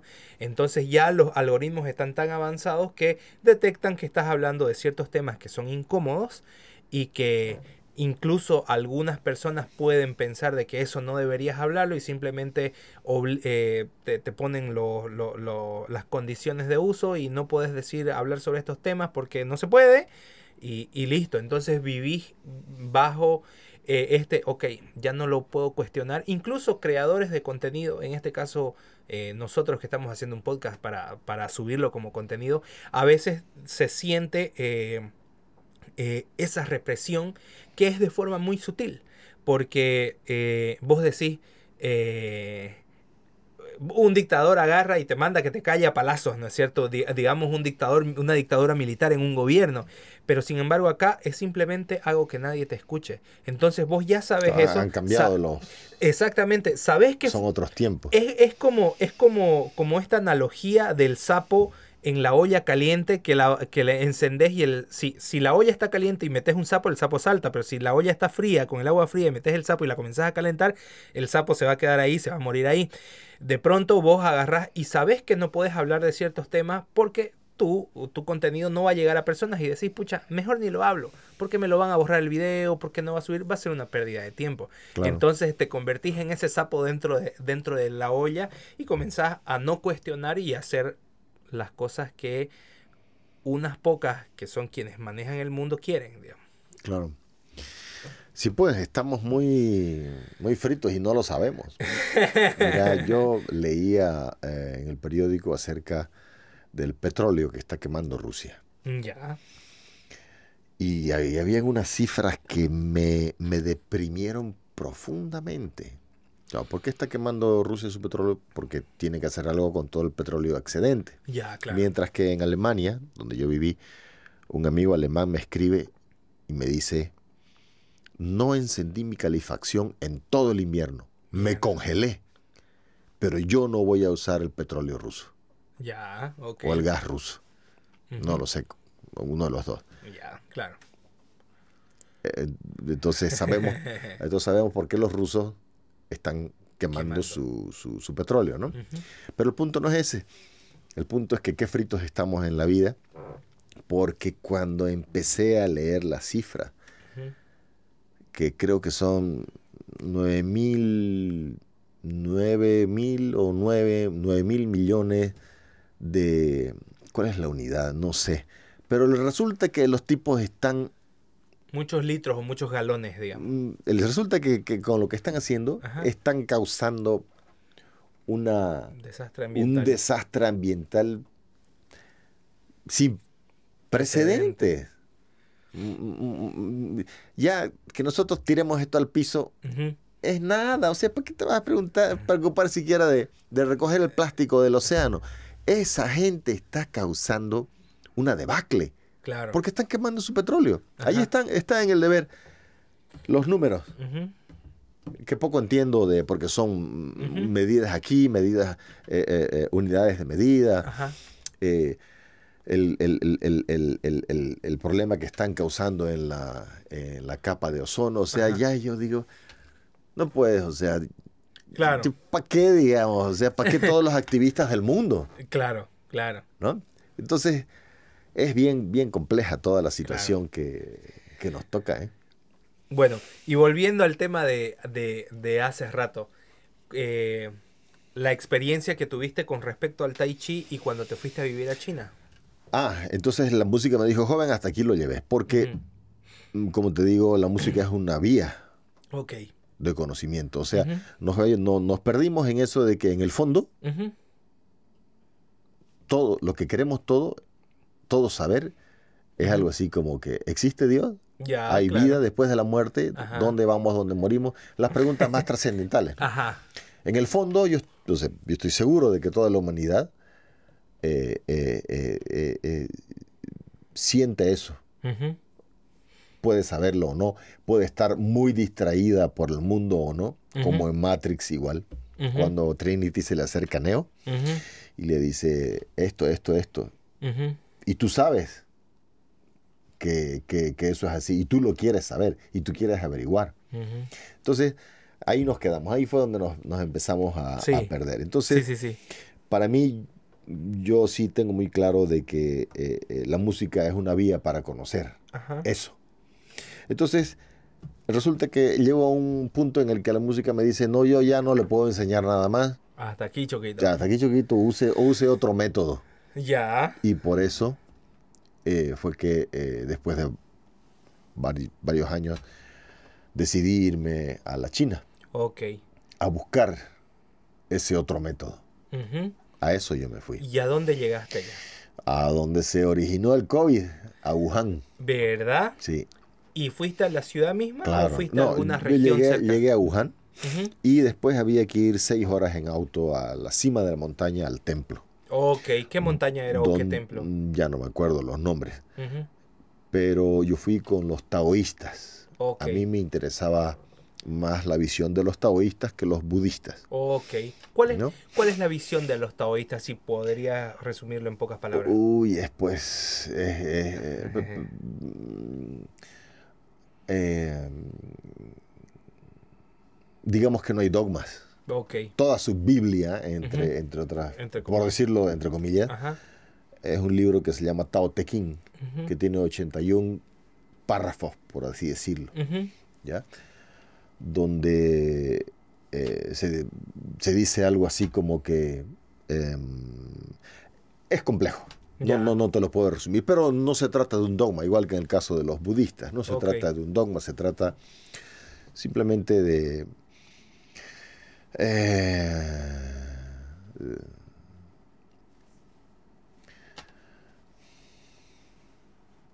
bueno, ¿qué te puedo decir al respecto? el Tao Te King. Ahí para quien lo quiera leer, son 81 parrafitos. Ya. Es un librito pequeñito. Ok. ¿No? Y entonces eh, yo me fui con los taoístas, que son los que practican el tai chi. ya. Mientras que los budistas practican eh, el Shaolin Kung Fu, que es algo completamente distinto. Sí. Entonces eh, me fui ahí, a la montaña, a este templo. O sea, te fuiste a una montaña, a un templo a seis horas de la ciudad de Es que esa es una, esa es una historia maravillosa. Nunca le he contado una historia mágica. No la podés creer si yo te, cuento eh, eh, em, esa historia de la cual ya me estoy olvidando. ¿Cómo llegamos ahí? Eso es... Mira, en el interior solo había, voy a tratar de acordarme y de hacerla cortita. En el interior solo había la, la profunda convicción de que había que irse. Ya. Eso era todo. Sin embargo, eh, también por un lado de la razón decía, pucha, oye, no estás tan loco como te vas a largar así de buenas a primeras. Claro. Entonces, ¿sabes qué hice? Escribí una carta. Ya. En la que decía, señores, soy fulano de tal. He hecho esto, esto otro, como para decir, ¿saben qué? No soy un, no soy un loquito que, le va mal, que no sabe qué hacer con su vida y que quiere irse a la China. Sino soy un tipo que, que ha hecho una vida, una carrera con su trabajo y que ahora quiere, está buscando otro tipo de cosas. Ok. No otro tipo de cosas, sino que ahora está buscando un acceso más directo a la verdad última, por decirlo de alguna manera. ¿ya? claro. Claro. Hice 12 copias de esas cartas. Ajá. Le puse un DVD y le puse un CD y las mandé a 12 maestros en el mundo. Ya. Que yo admiraba. Ok. Por decirte, para decirte uno que no se la mandé a él, pero para decirte al Dalai Lama. Le mandé una de esas cartas. Ajá, para, Que, para que todos entiendan a qué me refiero con maestros. Exactamente. Alguno me respondió. Dos o tres me respondieron. Fue un honor para mí. ¿no? no sé cómo llegaron esas cartas. Pero llegaron. Yo me conseguí una dirección y yo fui al correo, me acuerdo, y mandé las 12 cartas. ¿No? Eran cartas diciendo, ¿saben qué? Soy esto, quiero hacer esto, ¿dónde voy? ¿Qué me aconsejan? Me respondieron dos o tres. Uno de ellos me dijo, no, estás loco, me dijeron. ¿Cómo vas a hacer? Te va a ir mal, no te van a entender, o sea. Ya. Yo dije, este tipo no, este tipo ya está echado de entrada. Chao. Claro, porque si yo tengo una seguridad muy personal sobre algo,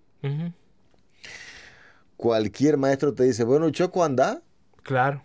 Vos tenés que descubrirlo. Claro. Ese no. Hubo otro eh, que me que me habló unas cosas bien interesantes. Hubo otro que me dijo, mira, me ha emocionado muchísimo tu carta. Muchísimas gracias por escribirme. Eh, he disfrutado especialmente de tu música porque yo estudié guitarra clásica. Ya. Uno de los maestros, a los cuales yo le había escrito sin saber, sin conocer, ni idea, ¿no? Yo he estudiado guitarra clásica. Yo me quedé así. Bueno, el asunto, eh, eh, eh, ya me estoy acordando, el asunto era así. Ese día en Alemania nosotros nos íbamos a ir a Berlín, ponele. Ya. A como 400 metros, 400 kilómetros. Esa mañana nos íbamos a ir a Berlín. Entonces, este, ah, chequeo mi correo antes de ir a Berlín, viaje largo, y flung aparece una dirección que yo no conocía y un tipo que me dice, he disfrutado mucho tu música porque soy... He sido guitarrista antes de ser maestro de artes marciales. Es lo primero, la primera gran casualidad que me sorprende. Ya. Y ahora me estoy acordando. Antes de eso sucedió una cosa. voy, a, voy a volver al principio, donde yo estaba pensando escribir las 11 cartas. 11, 11. ¿Ya? Yo iba por la calle, iba por la calle y sale un tipo cierra su puerta sí. y cargaba unos volantes y se le caen los volantes. Sí. Y yo me agacho para ayudarlo con los volantes. Y junto sus volantes y se lo doy y veo la foto y veo un chino en el volante. Y me quedo con uno para mí. Ya. Y sigo viaje. Entonces, cuando tenía mis 11 cartas, dije, eh, tengo este volante. Esta va a ser la carta número 12. Ya. Y escribí una carta más. O sea, hice una copia más para mandar a ese chino que había estado anunciando unas clases. Ya. ¿Y ese, ese chino vivía en dónde? Mm, en Alemania, supuestamente, o algo así. Pero me sorprendió que era un chino que enseñaba tai chi. Ya, ok. claro, vos estabas buscando irte y, conocer, emprender nuevos rumbos, te gustaba, estabas, estabas inclinado hacia el mundo del tai chi. Claro. Le escribiste a un montón de maestros. estaba escribiendo a 11 tipos que, yo ya conocía, había leído sus libros, eran maestros conocidos. Ajá, y en una de esas, en la calle, eh, ayudaste a una persona que se le cayeron unos volantes. Exactamente. Y cuando lo ayudaste, te agarraste un volantecito y fuiste. Y, me agarré un volante porque vi que era de, de, de, de, Tai Chi, del Tao Te Ching, chino, y me lo guardé. Y dije, qué curioso, dije. Y me lo guardé. Entonces, a mis 11 maestros escogidos, dije, voy a mandar una carta más a este tipo también. Ya, al, al chino del... Al chino del volante. Del volante. ¿No? Oye, brother, ya, entonces regresamos al día que me estaba yendo a Berlín, ¿ya? Ajá. Eh, un viaje largo a Berlín. Abro mi correo y me sorprendo porque me responde un tipo. Y lo primero que me sorprende... ¿Qué año es esto más o menos? Esto, esto fue el 2005. Ok. Y lo primero que me sorprende, brother, era que era el tipo del volante. Ya, ok. Y me dice el tipo del volante. Yo fui guitarrista clásico. Ok, ajá. O sea, mira ya cómo empieza la, la, la casualidad, llamarla, como querrá. ¿no? El volante que se cae de un tipo cualquiera en la calle que yo me lo quedo Ajá. y decido a última hora mandarle una, una carta a este tipo también. Me responde, resulta que el tipo había estudiado guitarra clásica antes de ser artista marcial. Okay. Y me dice, mira, eh, Yo, eh, uno de mis maestros es el maestro que se está yendo a ver al gran maestro ya. en la montaña taoísta en la China. Yo no daba crédito, hermano, a lo que, a lo que me estaban diciendo ahí. Y lo voy a ver dentro de tres días o algo así. ¿no? Y veo cuando termino la carta, su dirección era en Berlín. El lugar donde yo estaba viajando esa misma mañana. Ok. O sea, ya está, está, muy, muy grave la situación. Eran demasiadas coincidencias. Y que me diga que él conoce a la persona que está en contacto con el gran maestro ya, claro. en la montaña de la China. Ya no, pues, bro. De ese mismo momento me fijé, estaba su teléfono debajo y lo llamé. Y le dije, Choco, estoy yendo a Berlín. Ya me dijo, entre las 11 y las 12 tengo un tiempo. Perfecto. Allá fuimos a Berlín y me encontré con ese tipo en Berlín entre las 11 y las 12. Ya. Y lo más curioso de todo esto es que em, justo una muchacha que yo no conocía me llama. Ya. Me habían dicho de ella, ya que la tienda, si es que era posible. Me llama y que iba a estar en Berlín y que, ah, le dije, mira, de 11 a 12 encontrémonos en tal lugar, donde yo iba a estar con el otro maestro. Esta muchacha que yo no conocía, pero que alguien me había comentado, por favor, si te llama, atenderla. Ya, Y resultó que nos encontrábamos los tres en Berlín.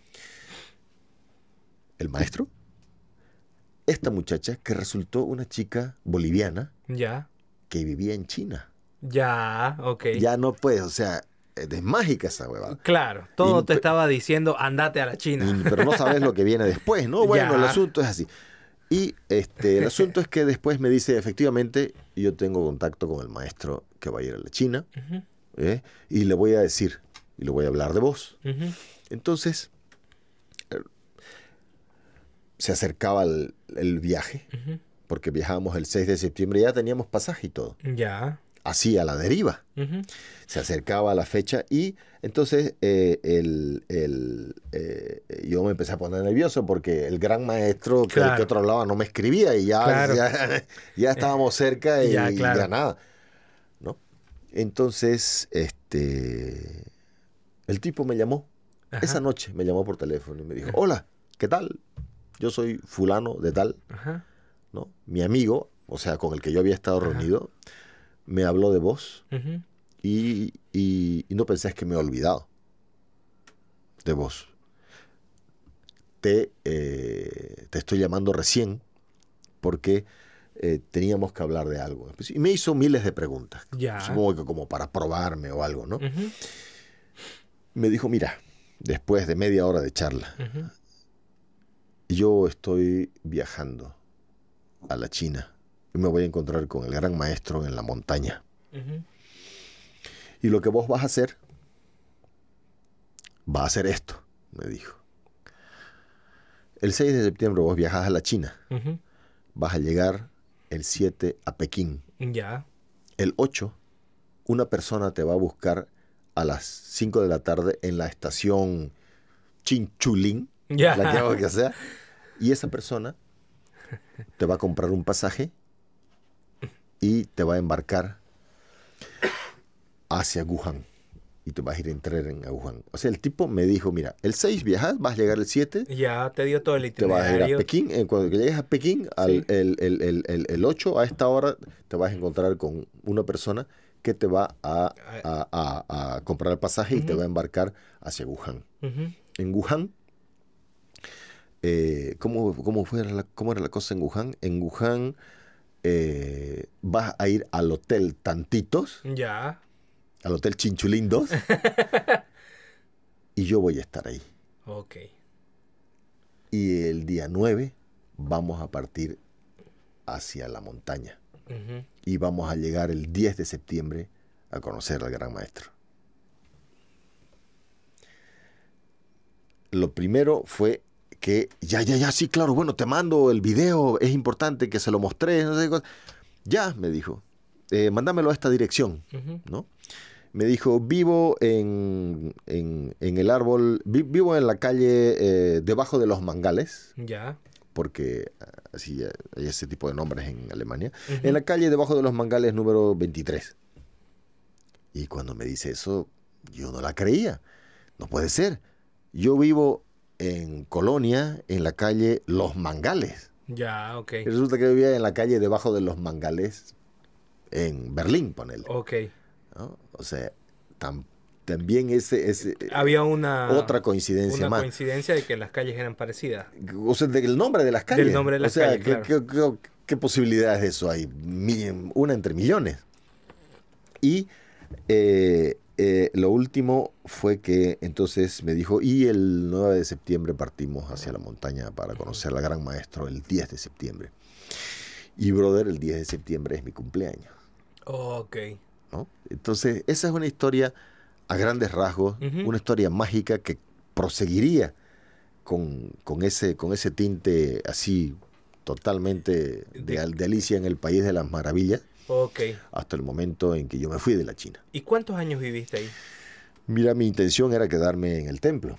¿Para siempre? No, no para siempre, pero por lo menos cinco años. Ya. Porque ¿qué podés cambiar?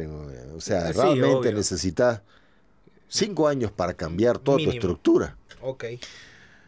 Entonces... Eh, ¿Pero cuántos años viviste No, yo al final me quedé siete meses nada más. Ah, ok. Porque eh, de pronto me hicieron así, mira.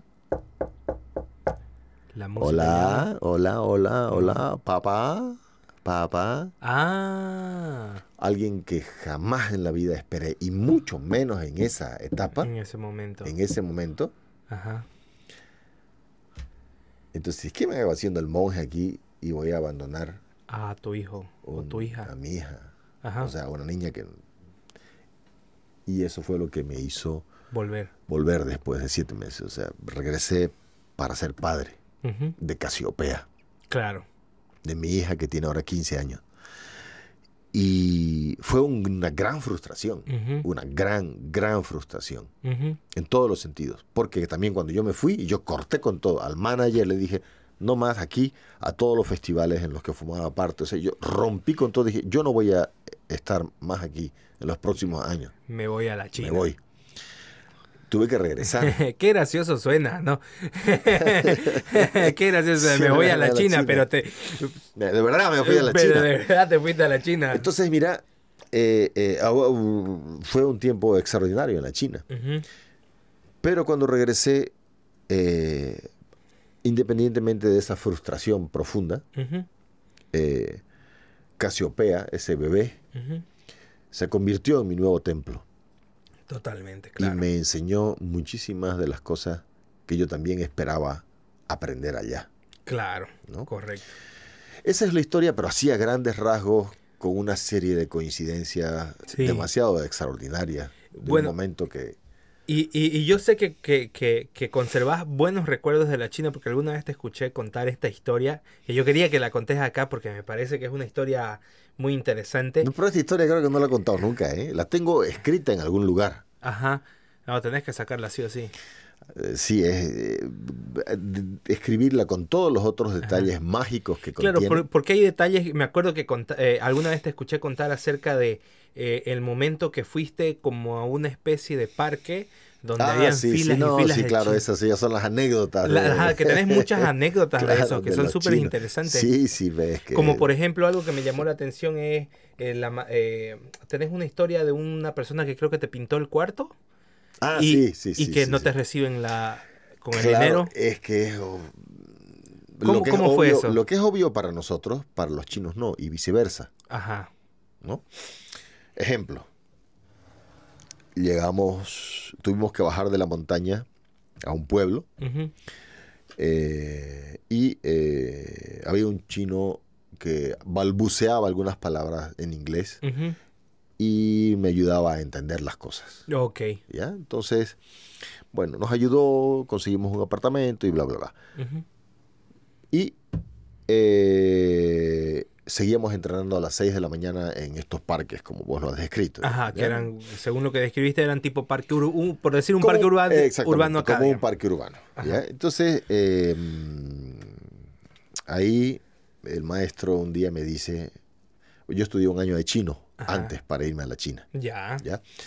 Pero no sirvió de nada. Bueno, sirvió, por supuesto, pero, pero muy difícil, muy, muy, muy difícil entender algo. O sea que ya, claro. Lo que te voy a describir era una comunicación apenas. Ok.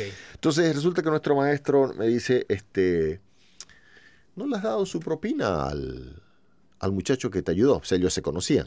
Él nos lo presentó. Ah, sí, sí, sí, sí, claro. Bueno, fui donde el muchacho.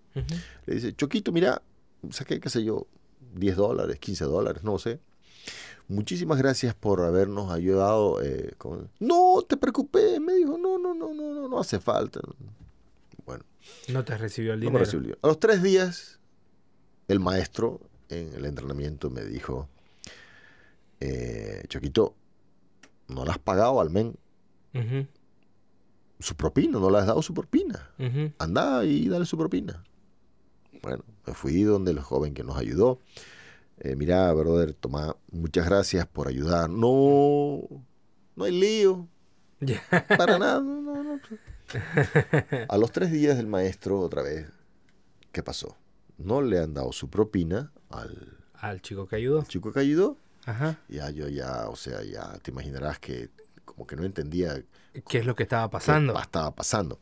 Claro. Fui donde el que nos ayudó Y le dije, mira, muchas gracias. No, no hace. Sí, sí, por favor, toma. No, no, no, mira, no hace falta venir. Tómate un tecito, una manzana del árbol. Teníamos.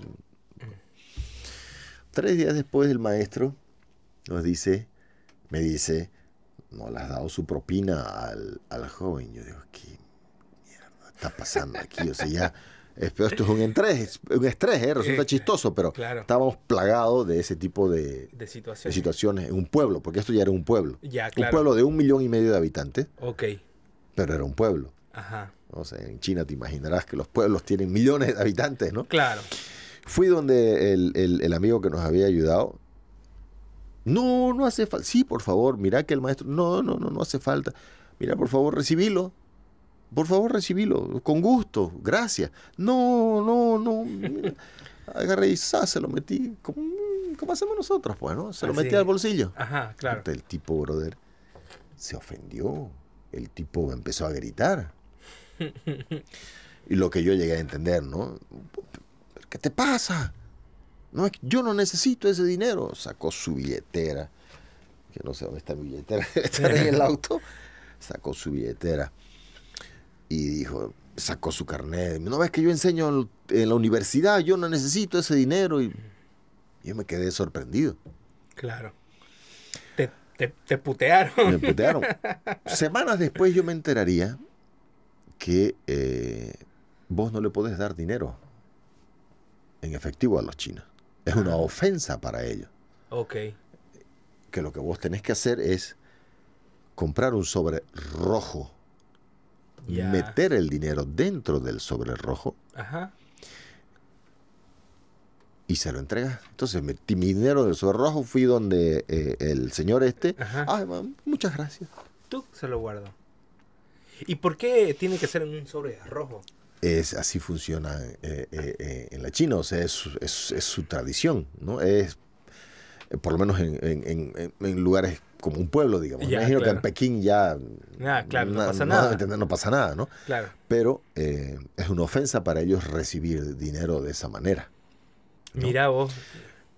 Eh, entre las muchas anécdotas que te puedo contar de, o el tipo que, que, que, lo contratamos para que pintara la habitación. Eso, eso. el departamento. Ajá. Mira, el tipo durante la semana que estuvo pintando un apartamento grande, eh, le ofrecí café. ¿Quieres un café? Quizás una Coca-Cola o, o querés un sándwich. Siempre me dijo que no. Ya.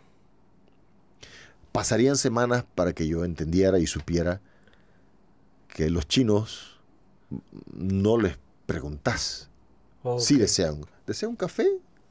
No. Si vos querés darle algo a un chino, vos vas y se lo das. Simple y sencillamente. Simple y sencillamente. Ok. preguntar para ellos es como... en realidad no, no, querés dárselo. Ah, ok, interesante, claro.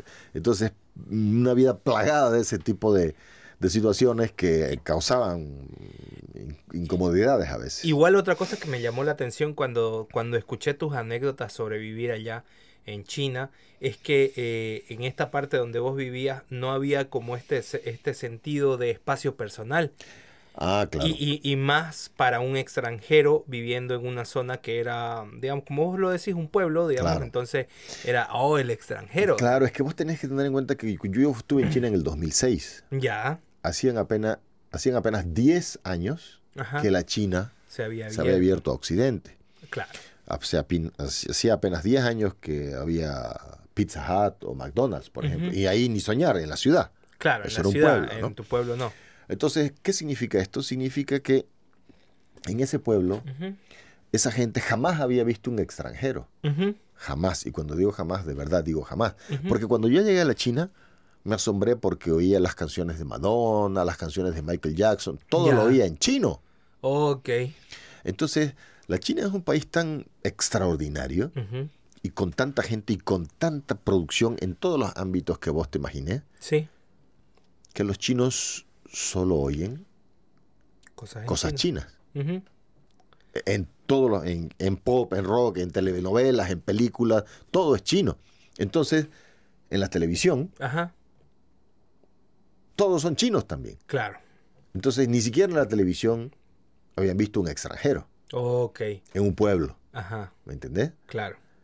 Entonces era ir por la calle y, y toda la gente se sorprendía de ver un tipo parecía un, un alienígena, pues, ¿no? Para ellos, ¿no? Claro. Siempre muy amables y muy serviciales, ¿no? Pero era, muy raro eso todo el tiempo y estabas cansado de, ¿Y qué, qué, hacían? ¿Qué te hacían? Se acercaban a hablarte o te tocaban porque lo otro es que tampoco comprendí bien eh, eh, eh, cuando nosotros alquilamos ese apartamento. Tenía cuatro cuartos. Ya. Nosotros éramos dos personas. Y el señor nos mostró tres cuartos. Estábamos, ahí nos estaba ayudando el jovencito este, el, que el, dinero, el de la propina. El del sobre rojo. El del sobre rojo. Y entonces, este, yo le dije, pero ¿por qué no nos muestra ese, el, cuarto? El, cuarto cuarto, o sea, yo voy a alquilar este apartamento. Y entonces el, dueño dice, ah, no, un amigo mío vive ahí. claro, hay un amigo que vive en uno de los cuartos del departamento que vos vas a alquilar. Exactamente. Entonces, para nosotros, eh, para mí fue una ofensa. O sea, ¿cómo es que un amigo mío vive? Yo voy a alquilar esto. No quiero que nadie viva en mi casa, por decirlo de otra manera. Ya, claro. Con las semanas yo me daría cuenta que en ese apartamento que alquilábamos dos personas, abajo vivían dos familias. con hijos. Ya. ¿no? Entonces, eh, o cuando estuve en la India, tuve una experiencia similar. ¿no? Sabes que son, son eh, ¿cómo se llama? Son um, habitantes, population. Ya, ok. Eh, habitantes son... Son, bueno, son países donde hay superpoblación. Ajá. Entonces... Hay sobrepoblación. Sobrepoblación. Eso. Entonces, las distancias son otras. Claro. E, y así cada país tiene una... Europa tiene una distancia. Estados Unidos tiene otra distancia. Es bien curioso. Sí. Eh, como yo viajo por la guitarra, vivo eso en, como experiencia. Ajá. Y para los chinos, eh, no, hay, no hay problema en estar así. Claro. Aquí yo ya estoy invadiendo tu espacio. Totalmente. Ya ahí, es raro, ¿no? Totalmente. No, para los chinos no. Porque ellos viven así. Ya. Y para los, hindú, para los indios tampoco. Ok, tienen un nivel de proximidad. Claro, es otra sensación porque viven de manera distinta a nosotros. Ajá. ¿no? Claro. mira, yo me he acordado que una vez yo estaba eh, usando un teléfono público aquí en Santa Cruz. Yo vine de Alemania. Ya. ¿Ya? Y claro, no habían celulares. Y estaba usando un teléfono público en Santa Cruz y una señora se acercó, supongo, para usar el teléfono después de mí. Y me molestó porque se profundamente porque se me acercó mucho para mi distancia europea, Ajá. donde yo viví durante 15 años. Claro. Pero para ella era totalmente normal. Normal quedarse ahí, claro. Entonces, efectivamente, eh, era otra sensación. O, bueno, entonces en el departamento que vos estabas por alquilar había un cuarto que estaba siendo ocupado por uno de sus amigos. Claro. Pero para ellos era normal para que... ellos era absolutamente normal que su amigo... Viva. ¿Para qué quería yo cuatro cuartos? claro. Si éramos dos personas. Claro. En ese espacio abajo vivían dos familias. Claro. ¿No? Dos familias eh, con cada una con con su abuelo, padres, hijos, nietos, todos. Claro, y al final, ¿cómo resolviste ese tema? No, yo en ese momento dije, no, no, no yo quiero que se vaya. Y a las dos semanas se fue. Pero después yo comprendería esa, eh, eh, esa eh, situación. Esa y situación. Y después, cuando yo fui a la India, y con uno de mis alumnos nos hicimos muy amigos, sí. llegué a donde él vivía y vivía en un cuarto como este, con tres tipos más. Ya. Claro, tres personas en un mismo cuarto. Cuatro. Cuatro un cuarto de este tamaño. Ok. Algo muy normal allá. Claro. Pero para nosotros no, pues. Claro, claro. Y, y más que vos venías todavía de una cultura medio europea donde, donde hay otros niveles de distancia, como, como vos lo decías. Entonces, brother, yo te digo una cosa. Yo he llegado a la conclusión de que si la mitad del mundo se fuera a vivir a la otra mitad del mundo. Ya. Por un año y la otra mitad del mundo a esta por un año. Ajá. Pucha, brother, el mundo sería un lugar de paz. Claro, interesante. Porque el mundo es tan vasto, tan distinto, o sea, tantas religiones, tantos ateos. Totalmente. ¿No? Que sos pues muy burro realmente si vos crees que posees la verdad última. Sos realmente un ignorante imbécil si crees que vos posees la verdad última y que tu verdad o tu religión eh, es la verdadera. Es, la, es que sos un burro ignorante provinciano que no ha salido de su barrio. Bien, es buena, es buena, es muy buena me parece interesante lo que decís y eh, muchas veces eso se expresa, ¿no? Cuando, te, cuando, cuando se le dice a una persona que le hace falta mundo, ¿no? Y, y, volviendo, digamos, hace rato a lo que hablábamos de las redes sociales, quizá lo bueno es que nos ha ayudado a comprender que existen otros tipos de, de, de, vidas, no sé si, si está bien dicho, si cabe el término, existen otro tipo de pensamientos y eh, yo, por ejemplo, he tratado de adoptar la... Eh, ¿Cómo se dice? La, la, costumbre de escuchar eh, en, en, en, Facebook, en YouTube, de escuchar opiniones que no son iguales a la mía. Opiniones que eh, son diferentes y que es de gente que piensa diferente. Me sirve para dos cosas. Una puede ser o afianzar en lo que ya cree, en lo que, en lo que yo ya creo, o también cuestionarme y quizás eh, eh, moldear lo que yo creo. Pueden haber los, los dos factores. Eh, creo de que una persona no es la misma todo el tiempo, no sos la misma persona de la que sos el año pasado, totalmente está en, en, constante cambio y comprender incluso otros puntos de vista también te ayuda a ese cambio, te ayuda a decir lo que pensaba hace tiempo mm, creo que no estaba tanto o a veces puede servirte también para, para que tus bases de tus creencias sean más sólidas, pero tenés que tener una apertura lo suficientemente amplia para que puedan suceder ambas cosas y que ambas cosas se estén bien, que ambas cosas puedan incluso llegar a complementarse, aunque parezcan que son dos polos opuestos. Claro. Y, quizás si volvemos a, lo, de las redes sociales que hablamos hace rato de, de, estas dictaduras, digamos, que, que, medio que existen, eh, de cierta forma nosotros también cada vez nos estamos metiendo en una burbuja donde vemos contenido de personas que piensan igual a nosotros, no nos cuestionamos nuestras creencias,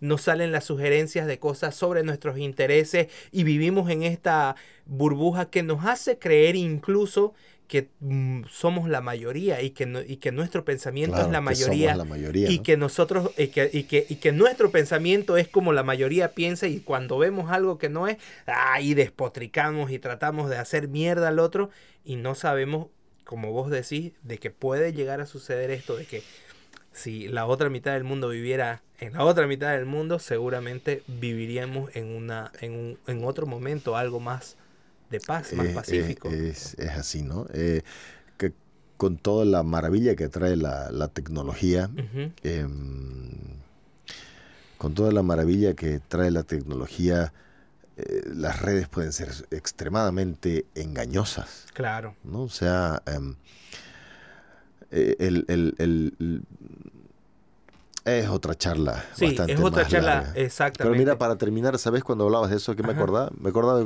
estando en Japón ya. con un amigo guitarrista. Ajá.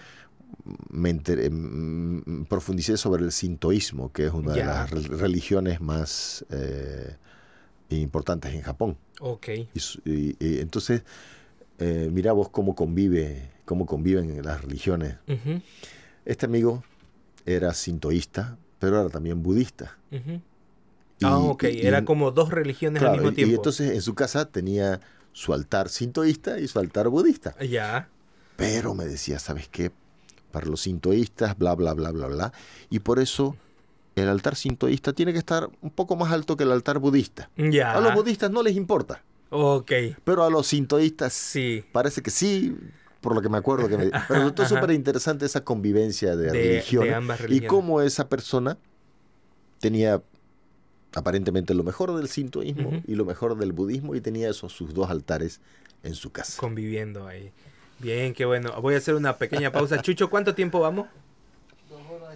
Puta madre. Mierda. Ya, mi mujer debe estar. Mierda. ¿Tenés que, ¿Tenés que salir? Claro, estaríamos una. Por eso estoy vestido así. Ah, ya. ¿A qué, ¿hasta qué hora te.? A las 8 te dije que iba a estar. Ya, bueno, si querés la terminamos. Ya. Ok.